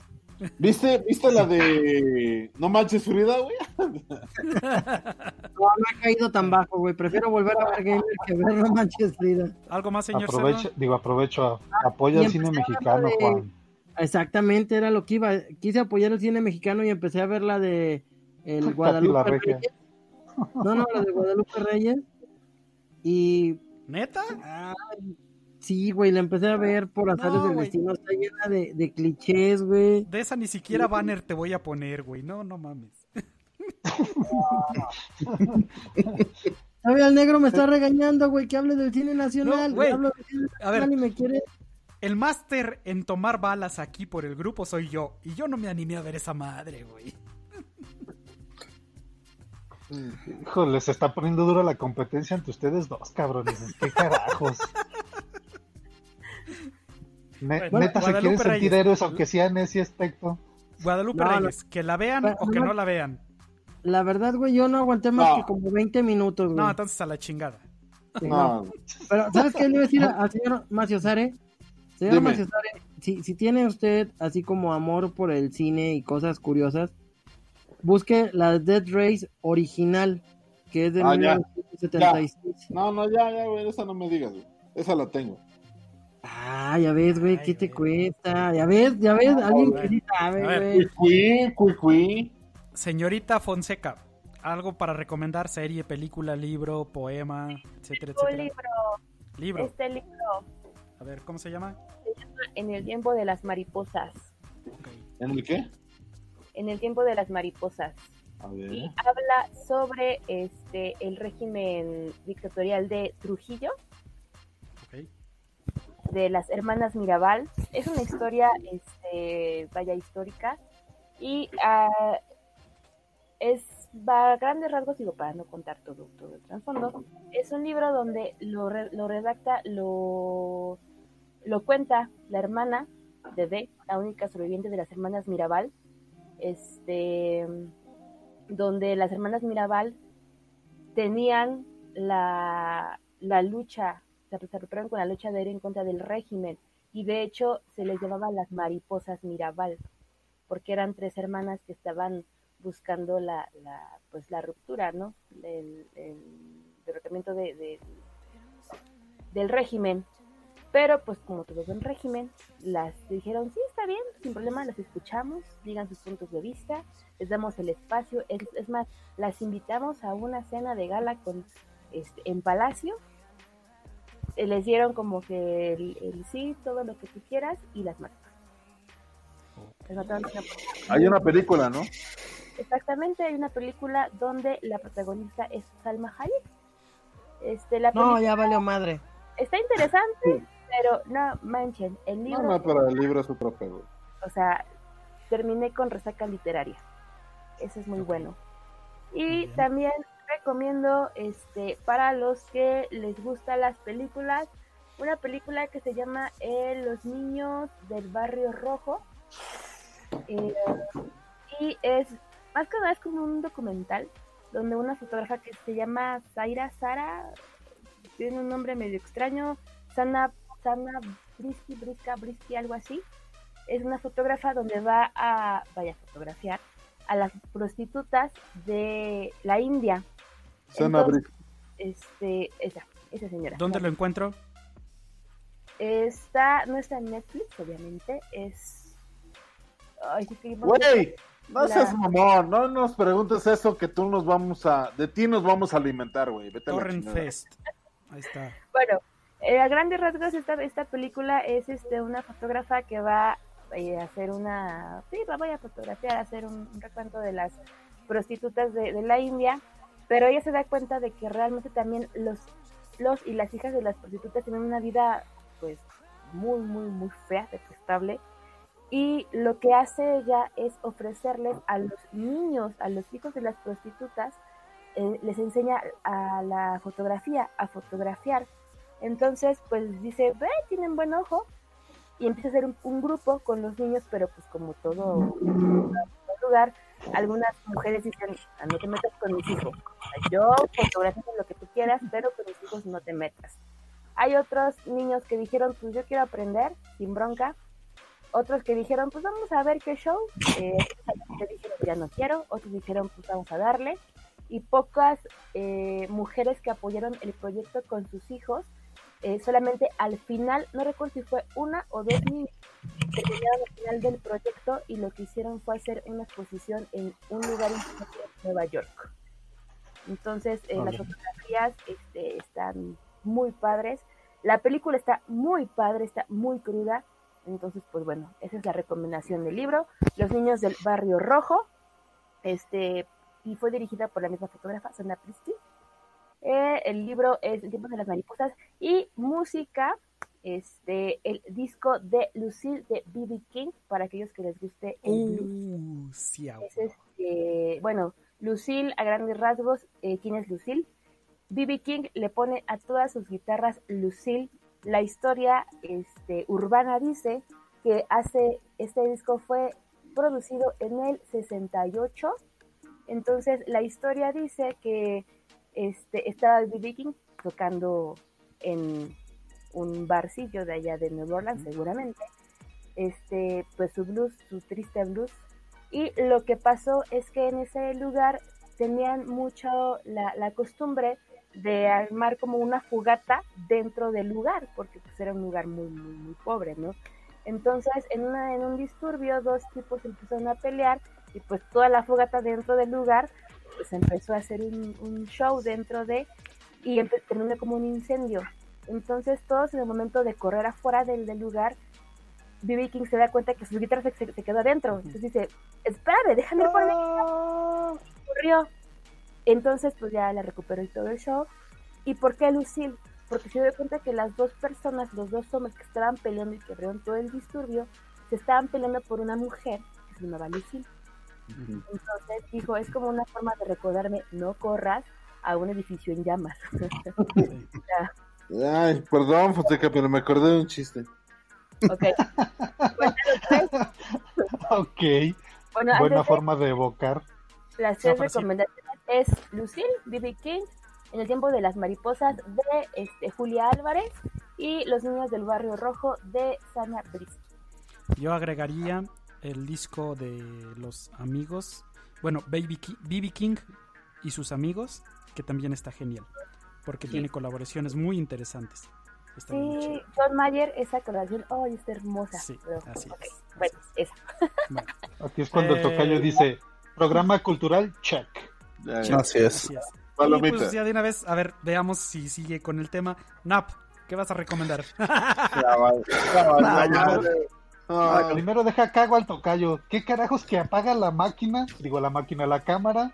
Y deja el micrófono abierto, pinche silla arrastrando, cables moviéndose y no sé cuándo. Y según usted ya bien silente. No mames, güey. Ya se presentó propio, es que no, no me di cuenta que dejé el micrófono prendido, usted disculpe.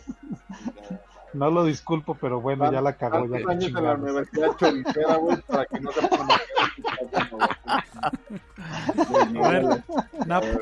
Bueno, sigue tu callo. No, no, güey, eh, que se disculpe y se vaya, güey.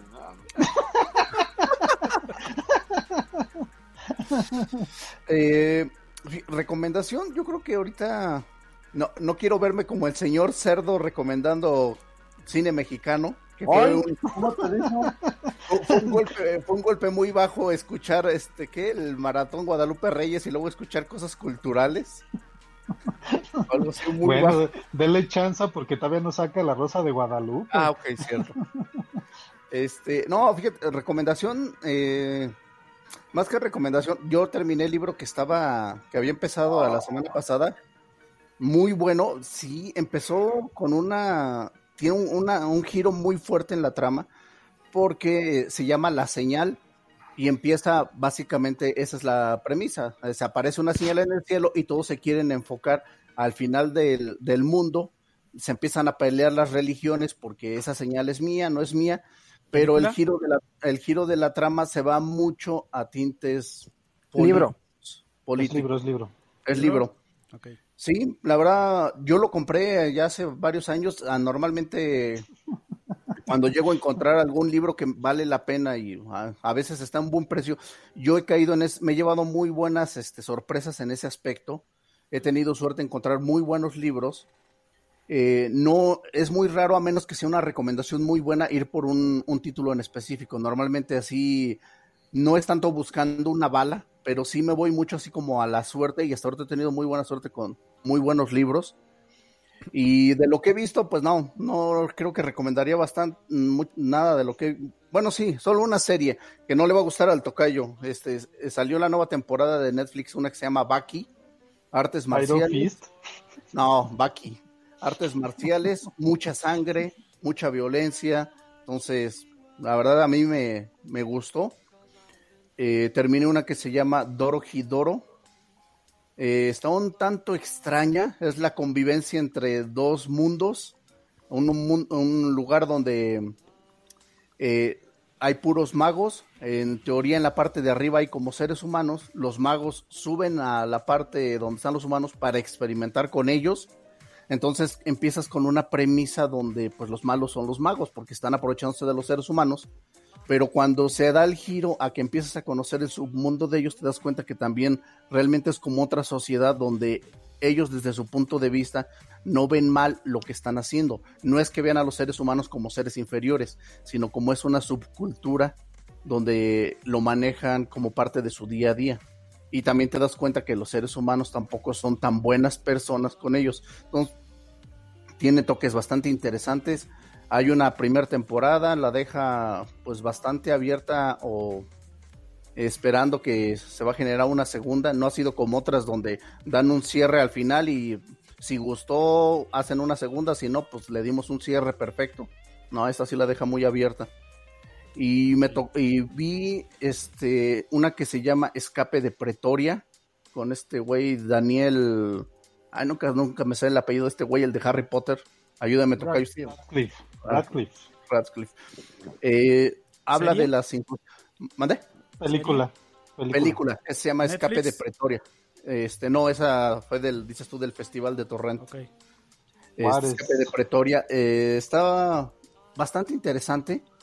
Eh, un par de activistas, este, en, y viene a colación ahorita porque es precisamente en contra del racismo en África.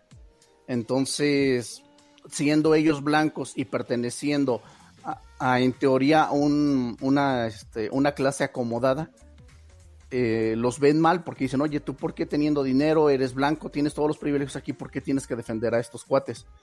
Pero los encierran, les hacen un juicio pues bastante injusto en el sentido en que la, podría decirse que sus mismos congéneres, porque dicen, oye, cabrón, o sea, eres igual que yo, blanco, y los estás defendiendo, todavía los tratan peor. Todos los encierran en la cárcel de máxima seguridad imposible, donde nunca se ha fugado nadie, solo hablan en leyendas de un güey que casi lo logró, casi, y empiezan a, pensar, a pensar, a pensar, idean un plan increíble para lograrse escapar. Y, bueno, no voy a terminar al final, pero estaba bastante interesante. Si de repente la sientes un poquito lenta, muy fantasiosa, igual, dice este eh, un poquito que está apegada o basada en ciertos temas este, reales, pero no es totalmente, este, como todas las películas, no es totalmente fidedigna, pero está bastante entretenido, sí le da un toque ahorita más con todo lo que está pasando, sí te hace pensar en varias cosas. Lo que yo decía que a veces depende del punto de vista, porque mucha gente van a decir, o sea, son delincuentes, te hablan de una posible fuga, entonces mucha gente diría, están mal, o sea, ellos son los que están mal, pero analizas el contexto de por qué los llevaron, el trato que recibieron y es como esa disyuntiva, entonces hacia qué lado te vas. Tienes que sentarte un ratito como analizar de qué lado estarías o desde qué punto lo verías para ver si quién cuál de los dos puntos están, están mal en esta situación. Pues sí, yo creo que sí la recomiendo. un poquito lenta, pero vale la pena, se entretiene. Ok.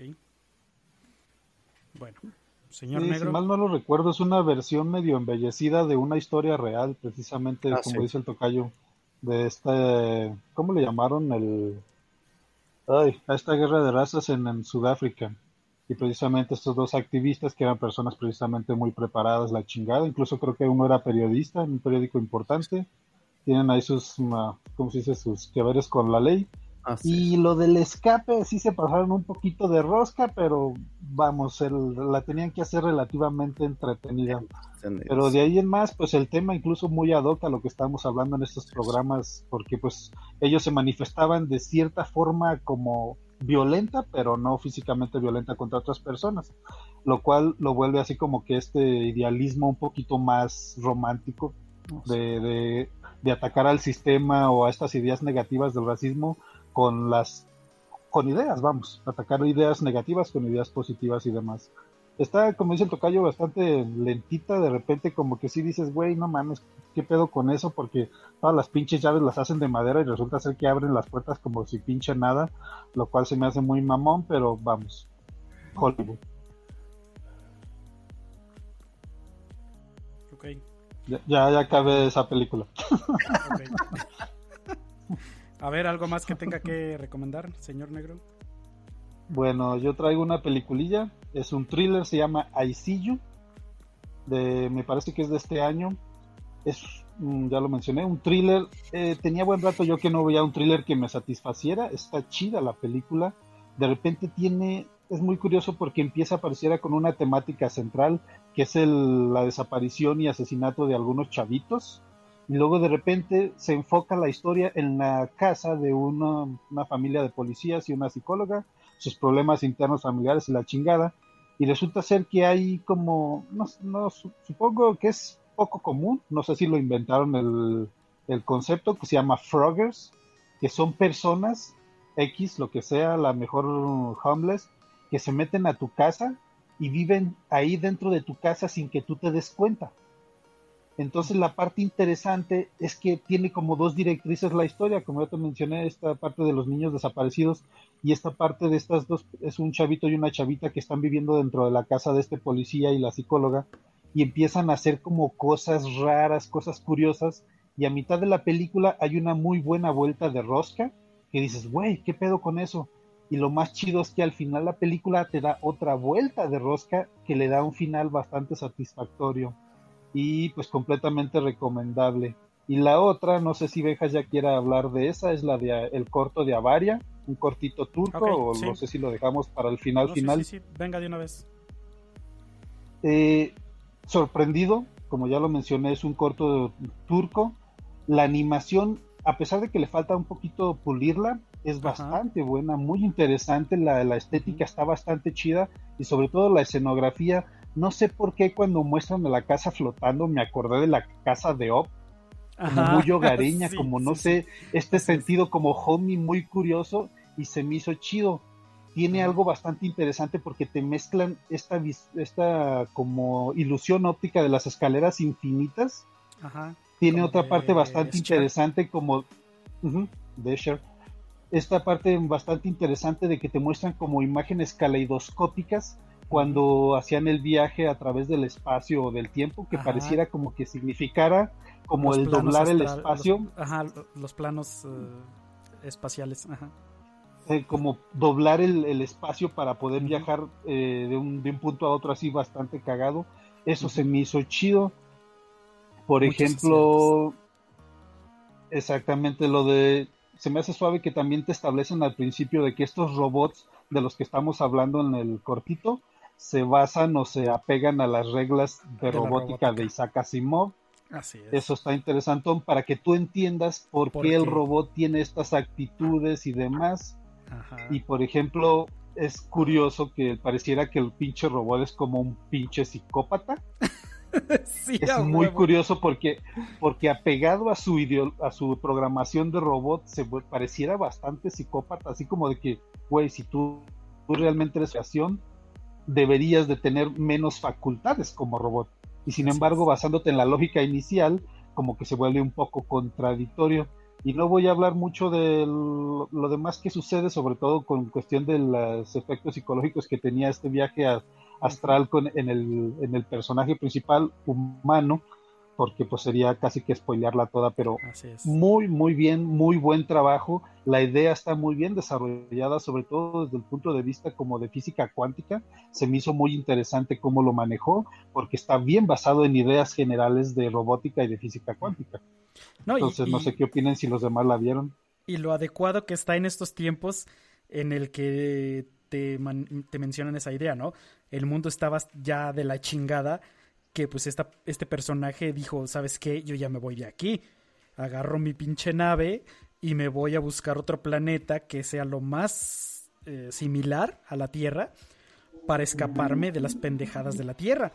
Y como después ya no busca eso, sino el vamos a ver si la Tierra ya está un poquito mejor y puede regresar ahí.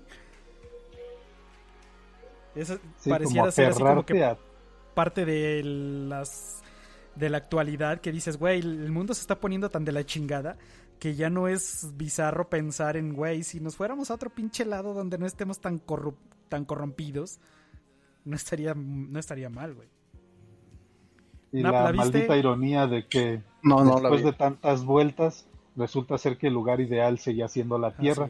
Cuando pudiste cuidarla, la, mandaste al carajo. Exacto.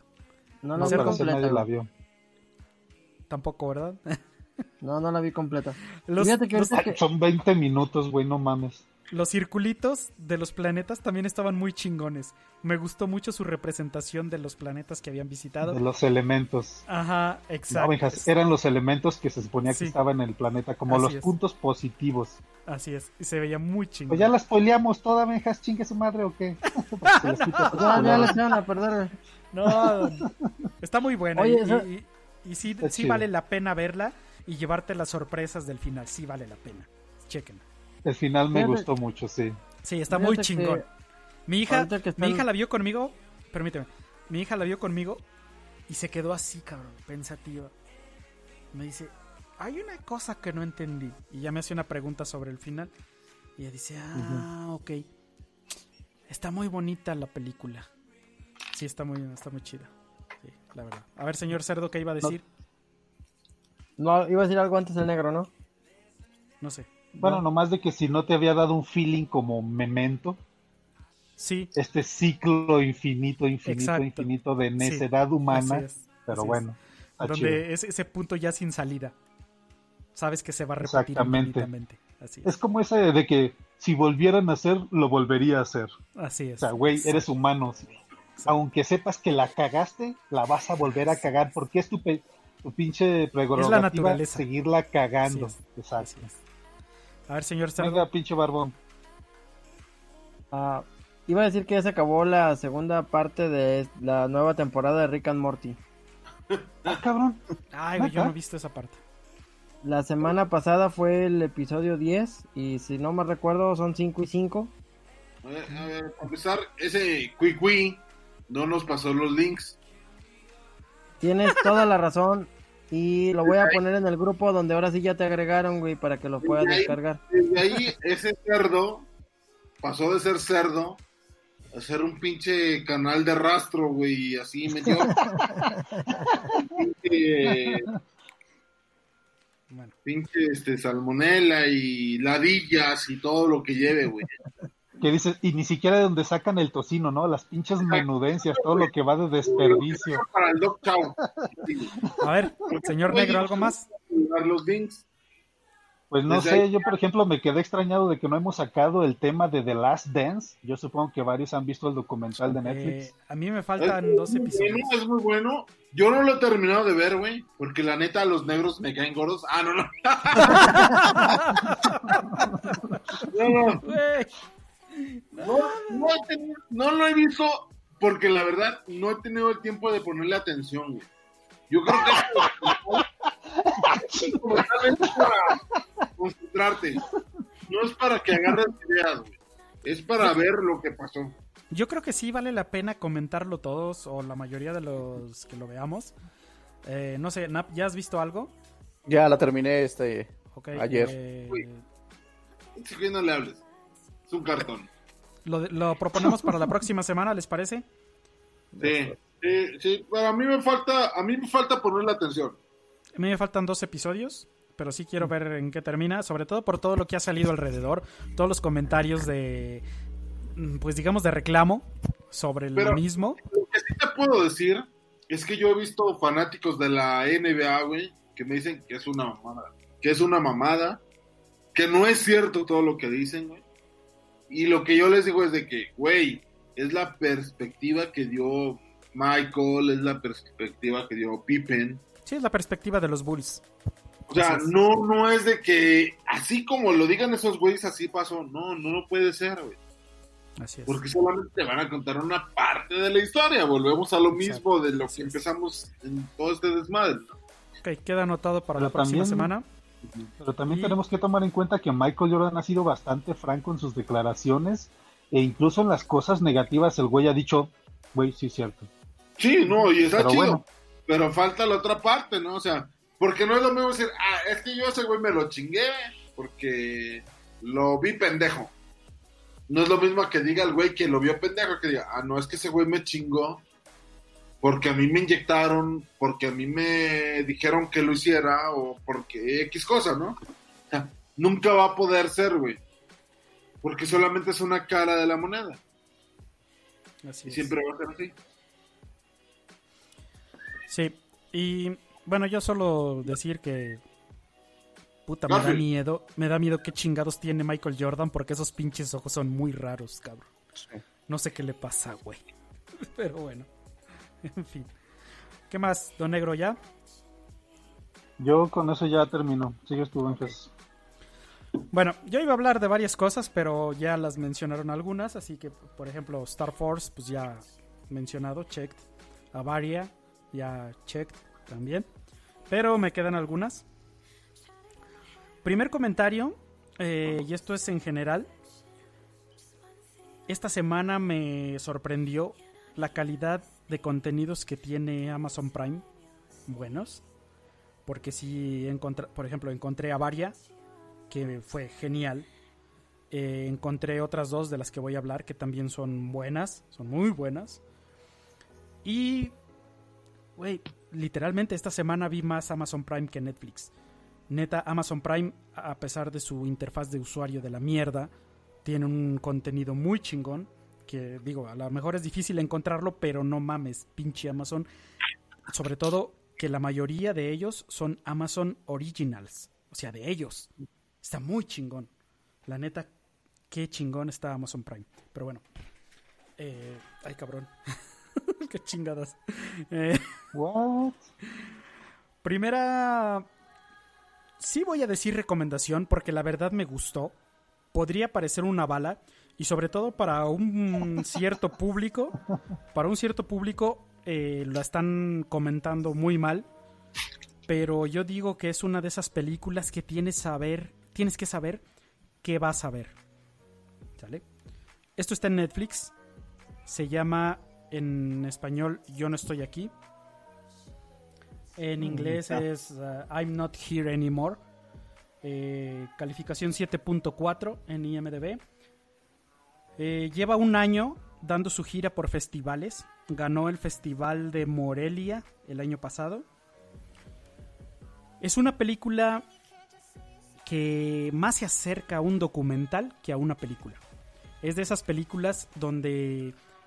Vaya, hay diversos tipos de cine no todos los tipos de cine te tienen que contar una historia con un inicio, una parte media y un desenlace. Hay ocasiones en que el cine solo funge como una ventana hacia la vida de alguien. Te deja ser un poco voyeur de lo que sucede en el día a día de esas personas. Y esta película es un claro ejemplo de ello. Eh, trata sobre un movimiento, una subcultura que sucede en Monterrey, en la ciudad de Monterrey. Una cultura que se hace llamar Colombia, con K de kilo.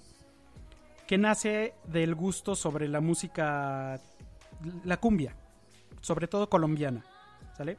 Pero se traduce en una cultura donde tienen una manera muy particular de vestirse, una manera particular de bailar y sobre todo de que está en las partes más profundas de la ciudad, en esos barrios que nadie conoce más que los que habitan ahí sobre todo porque todos los demás, o por miedo, o porque no hay nada que ver ahí, no se atreven a entrar en esas partes de la ciudad. Yo creo que como ese tipo de subculturas encontramos muchas y en muchas ciudades, y por eso es un gusto el poder tener esa ventana a conocer esa subcultura que por lo menos yo no sabía de su existencia, no la conocía.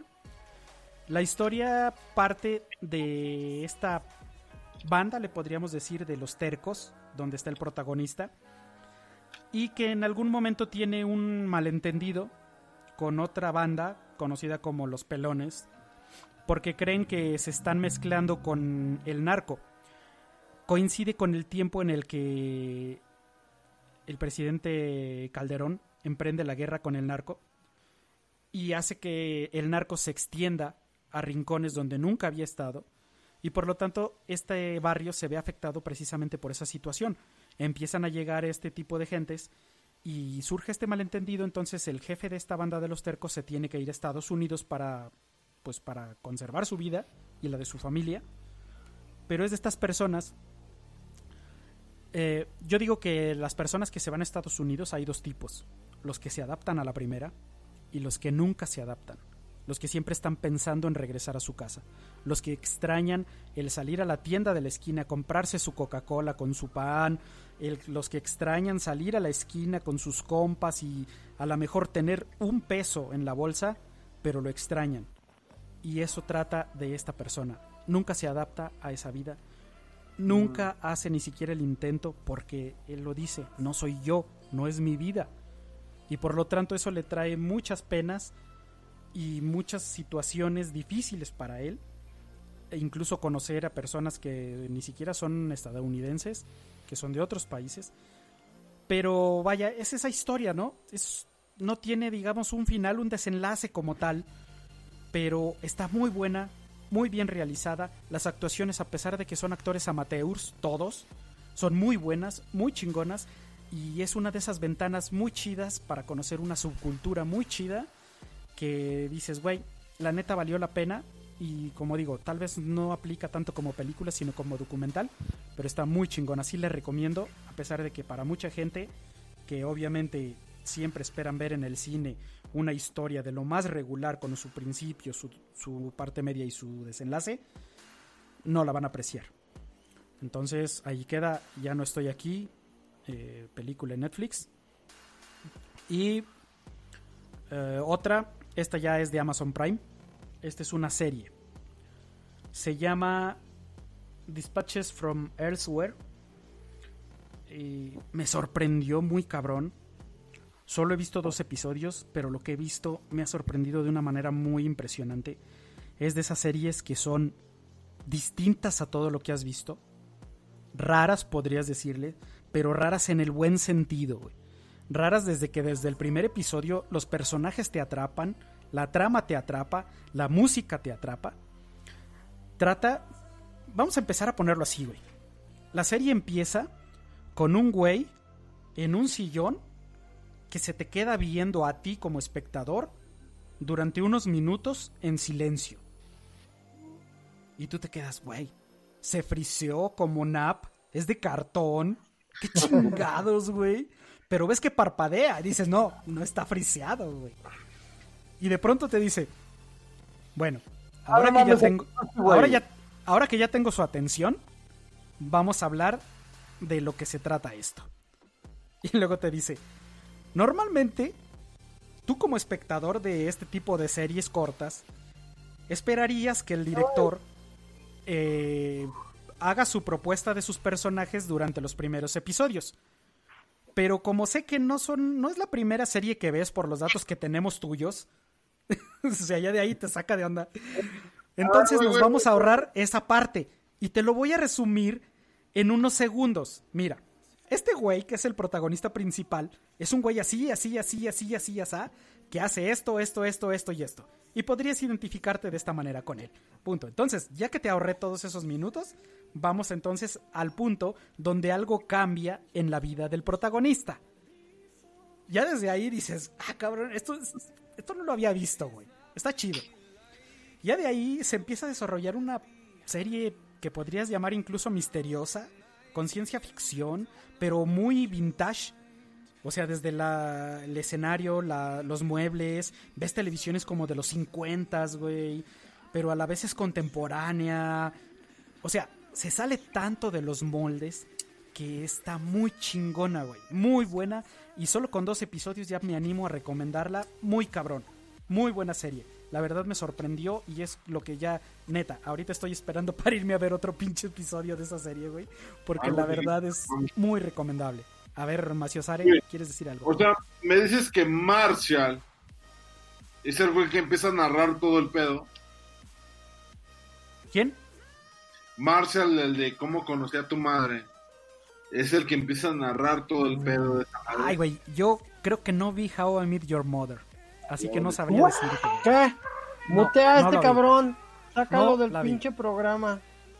Bueno, he visto, he visto episodios, güey, pero no como para conocer personajes. Aquel, güey. A ver, Macio Sare. No, mes, ¿cómo que no viste cómo conocí a tu madre, güey? O sea, he visto episodios, güey, pero que me digas, ¿conozco a los personajes y sus nombres? La neta no, güey.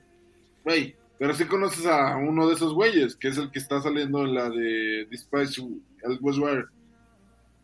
Ah, bueno, el principal, ¿no? El que era Dougie Hauser. No, güey, el otro pendejo. Ah, no, no, ese no sé cuál es. A ver, güey, ¿cuál es tu personaje principal en esta serie que estás hablando, güey? Uh, ay, ¿de dónde conozco a ese güey? No, es que no mames, pendejo. Jason Segel. No sé dónde lo he visto, güey, pero sí lo he visto en Sí, sí es Marshall. Sí, es Marshall. Ah, Marshall. O sea, ¿me estás diciendo que ese güey te empieza a decir cómo está el pedo? No, es otro. Él es el personaje principal. El otro es ah. como un narrador. Ah, ya, ya, ya, vale, verga. Pero el personaje principal sí es Jason Segel. Y la neta lo hace muy bien. Y lo mismo su coprotagonista. Que para empezar, en inglés está genial, güey, porque su voz, bueno, supongo que él, ella, es eh, transexual y su voz es perfecta para el pinche papel, güey. Así chingón, güey. Muy chingón. Está en Amazon. En Amazon Prime, sí, la, la neta sí. Oye, subieron toda la temporada, güey, porque estoy viendo que estuvo saliendo por semana en Estados Unidos. Eh, en Estados Unidos sí, pero creo que ya en México ya está toda la temporada y la verdad... Ah, ¿Qué te pasa si pinche potencia, güey, para ver toda una serie completa sin pedo, no, güey? Pinches jodidos porque nos la detuvieron un chingo de tiempo, güey. Y si no la tenemos, güey, la buscamos con un monito, güey, pasando en la pantalla, güey, pero nos vale madre, la terminamos, güey. Ok. Sí, está muy chida. Y luego me dan su opinión la próxima semana a ver qué tal. Y por otro lado, Prometo con esa. Otra pinche sorpresa de Amazon Prime. Y literal, sorpresa, güey. Muy cabrón. Se llama The Bust of Night. Es una película. Hoy la vi ahí. Andaba navegando con lo de, de Avaria, de la animación. Y en una de las sugerencias me salió esta: The Bust of Night. La puse. Película muy buena. Yo no diría que chingoncísima, pero sí es muy buena. Ciencia ficción. Eh, ambientada en los 50 yo creo. Tiene esa mezcla de mm, Twilight Zone, de la dimensión desconocida, con un poco de Steven Spielberg, un poquito de La Guerra de los Mundos, una mezcla muy curiosa, pero muy chingona, que te va manteniendo así pegado al asiento. Los personajes muy buenos. Eh, trata de que en, en, esos años, los años 50, un locutor de una radio y una operadora telefónica de una centralita empiezan a descubrir como que la trama de algo muy raro que pasa, unas transmisiones extrañas, y todo eso te va llevando, te va yendo, te va llevando, y al final la historia es muy buena, muy chingona, y neta, es de esas películas que ya cuando dices, güey, yo solo le puse a ver qué tal estaba, y ya pasó los ciento y tantos minutos de la película, y no mames, hasta me quedé con ganas de ver más, güey. Muy chingona, súper recomendada, buena película, The Bust of Night en Amazon Prime. Así que sí, recomendaciones las dos. Y pues ya, es todo. Bueno. Ya veremos. Pues yo vi al que menos, le, al que menos le creo. ¿Vio usted The Bust of Night? Yo la vi. La ambientación, como dices tú, es muy buena. Sí te transporta hacia esa época sobre todo por el, el, ambientito de pueblo, eso de que la gente se, se aglomera en ciertos lugares porque es lo único que hay que hacer en esos pueblitos y la chingada, actuaciones muy bien hechas. Y lo que está chido de la, de la película es que con poquita información te mantiene interesado en la pinche película, porque pareciera que te dicen es esto, es esto, es esto, pero por alguna extraña razón tú como espectador dices, no, pero es que no puede ser, a lo mejor va a cambiar algo así como, como va a tener alguna jiribilla, algo por el estilo. Lo único que siento es de que el clímax de la película fue un clímax muy tenue, para mi gusto, como que esperaba que, no sé si en cuestión de imágenes o en cuestión de historia, como que tuviera algo de, güey, no mames, y sin embargo no lo sentí así. Bueno, A mí me dejó esa sensación. interesante y muy bien hecho. Me dejó esa sensación de, de Twilight Zone. Como que dices, güey, un poquito más de efectos y cosas, igual hubiera estado chido. Pero es que, como que es esa parte que es como una especie de homenaje a The Twilight Zone donde no había mucho presupuesto, pero pues aún así presentas ese tipo de desenlaces. Y el desenlace final, final, pues es lo que ya hemos hablado, ¿no? Esos finales abiertos que dices, bueno, creo que sucedió esto, pero no puedes estar seguro. Y sí te quedas como que... ¿Qué pasó realmente? Quiero saber realmente qué pasó. No quiero hacerme yo una idea propia. Quiero saber qué pasó con esos dos. Con, bueno, con esos tres. Pero yo creo que era parte del touch. O sea, de esa mezcla de esas tres cosas. De Twilight Zone, Spielberg. No sé, yo creo que sí fue parte. Porque sí se ven homenajes en muchas cosas a todos ellos. Luego, aparte de la niña, ¿por qué desapareció la niña que llevaban en los brazos? ¿Qué carajos? Pero no, ¿por qué la pinche niña estaba sola en una casa, carajo? Ah, que no, que, no te acuerdas que la pinche prima, no sé qué chingada la estaba cuidando, se fue con otro lado con el pinche novio. No puede ser tan irresponsable una mona que se sale a cachondear con el novio, dejando a una bebé de tres años en la pinche cuna y se van a una calle abajo. O sea, no se salió a la sala, don. Sí, pero acuérdate que es pueblito, ahí no pasaba nada, no hay peligros de ningún tipo, nada más de que la niña llorara. pero bueno, pues ahí está, son mis sugerencias. The Bust of Nights. Así es. ¿Y los berridos de esta semana, Tocayo? ¿Cuáles berridos? Antes de que se duerma más. No he visto películas de terror ni nada todavía. No he encontrado. No. Le voy a recomendar The Wretch. Es una película de bajo presupuesto, pero me gustó mucho ese feeling que tiene la película. Desde el ser así como mitológico, que pareciera que se originó en el bosque, pero nunca sabes qué pedo que se le mete a las personas y luego, por ejemplo, usualmente a madres, madres de familia, lo que sea, y se empiezan a comer niños, pero este pinche ser raro tiene el poder de hablarle a los oídos a la gente y como hacerles un lavado cerebral así, ¡pum!, instantáneo. Entonces, por ejemplo, si tú perdías un hijo, no ibas a recordar a ese hijo porque la bruja esta te dijo que ya no existe ese niño y tiene algunos elementos chidillos. Desafortunadamente, sí, las actuaciones son medio malitas. Y el final, me cagan esos finales donde triunfa el mal. Que dices, güey, ya con la pinche vida real tengo suficiente para que siga triunfando el mal. Yo las películas quiero que acaben felices, chingado. Pero es que es, el, nuevo giro, toca yo, porque también hubo una temporada donde todas las películas de terror tenía que triunfar el bien, ya también la gente estaba fastidiada de eso. Pues sí, eso sí te lo doy, pero no sé, sí me cagó eso. Eh, a lo mejor le va a hacer falta sangre para tu gusto, pero la película está decente para una película B de bajo presupuesto. Está bueno, pues bueno, ¿algún saludo para alguien ya para cerrar? Minoreva. Señor. Saludos a todos. Bueno, pues yo me retiro porque me estoy durmiendo. no sé si lo notaron, pero ya estoy cabeceando. Okay. Yo pensaba que nomás estabas borracho, digo, porque estabas empezando a arrastrar las palabras.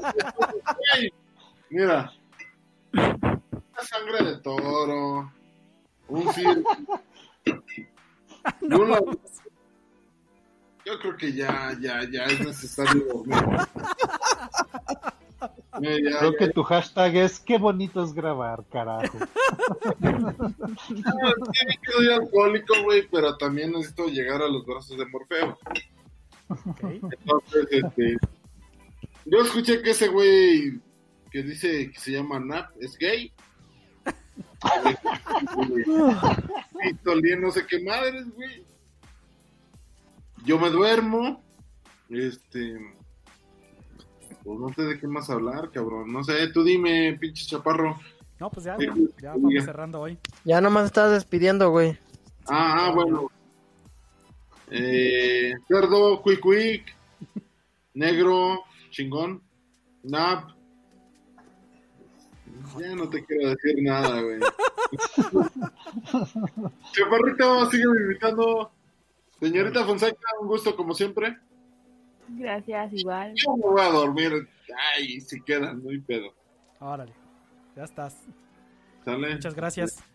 Un gusto como siempre, hermanos. Igualmente. Dale, pelado, cuídate. Cuídate mucho y ahí estamos. Órale, hasta luego. Hasta luego. Bye. A ver, ¿alguien más? Saludos, algo. Antes de cerrar mi Noreva, seguir el after. al, satélite Morelos. Ya no existe, don. Ya no existe. Pero pues por ahí debe de andar, ¿no? A lo mejor ya no funciona, pero ahí debe de, seguir el güey como pinche basura espacial. Eh, es lo más seguro. Sí, güey, pues, ni modo que los traigan. No, pero sí caen a la órbita baja y sí llegan a estrellarse y a desintegrarse en el planeta. No tiene nada de sentido. Pues si tienen órbita pinches 20 años dando vueltas de la misma forma, ¿por qué carajos en determinado momento se va a caer sin que nadie lo mueva? No voy a entrar en detalles con usted. porque no tienes argumentos, güey, cállate. ¿Sabe qué pasó, Tocayo? Es que en esta semana salió en La Rosa de Guadalupe el día que un satélite golpeó a una mujer y la dejó embarazada. Hay una historia que han parodiado un par de veces de un retrete espacial que sí cae del espacio y mata a alguien. Así es. Creo que es una historia real, pero probablemente sea de esas madres que expulsan de la pinche estación espacial y si le dieron como directriz hacia la Tierra y...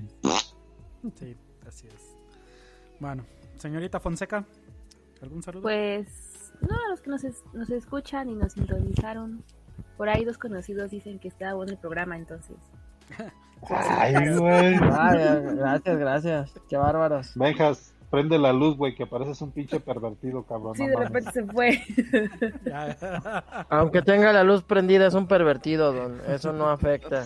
Bueno, saludos. Sí, pero así lo hace más evidente, no mames. Saludos a los conocidos de Fonseca que dicen que esto es bueno. Me dijeron dos que entraron y. De hecho, nos, me dijo uno que parecía como la mesa reñuña. Y yo dije, no sé cómo tomarlo. no sé cómo tomarlo, pero nos vio. es la mesa reñoña? Un programa de Franco Escamilla, de comediantes. Sí. Ah, el Franco es bueno ese güey. Entonces lo tomamos por el lado bueno. Digo, mi ego en este momento no creo que soporte algo negativo, así es que lo voy a tomar como algo positivo.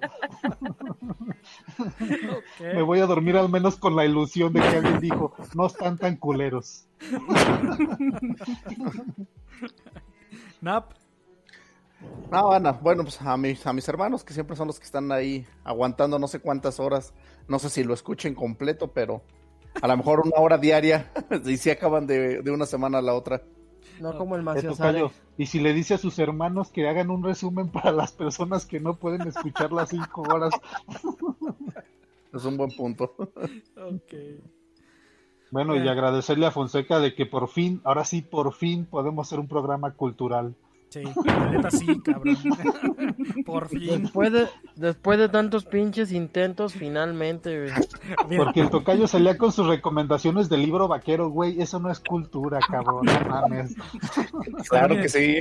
La señorita Fonseca. ¿Cómo se llamaba el que leía el sticker, el espectacular de luchas o no sé qué chingados?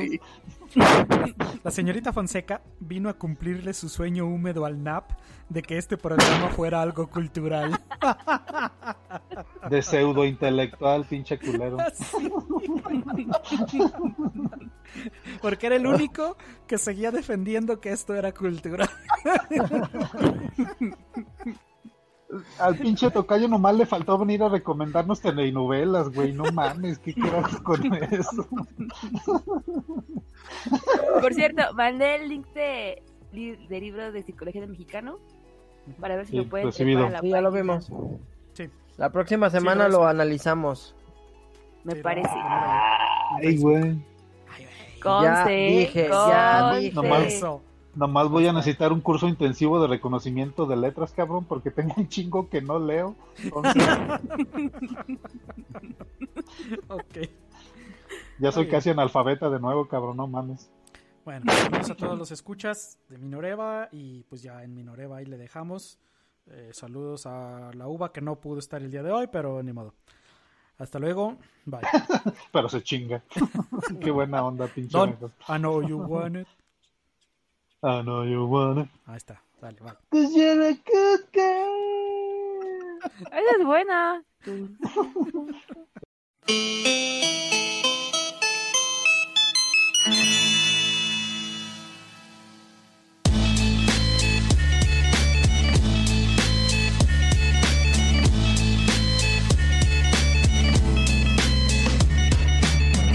children, they can learn from us. But if we don't spit correct, they turn from us. Word I must let loose on this urge to bust. It's been about a year or so that you ain't heard from us. This is it. You know the fucking concept. Apply science, left seats penetrable. You, you, you, you know the fucking concept. Apply science, science.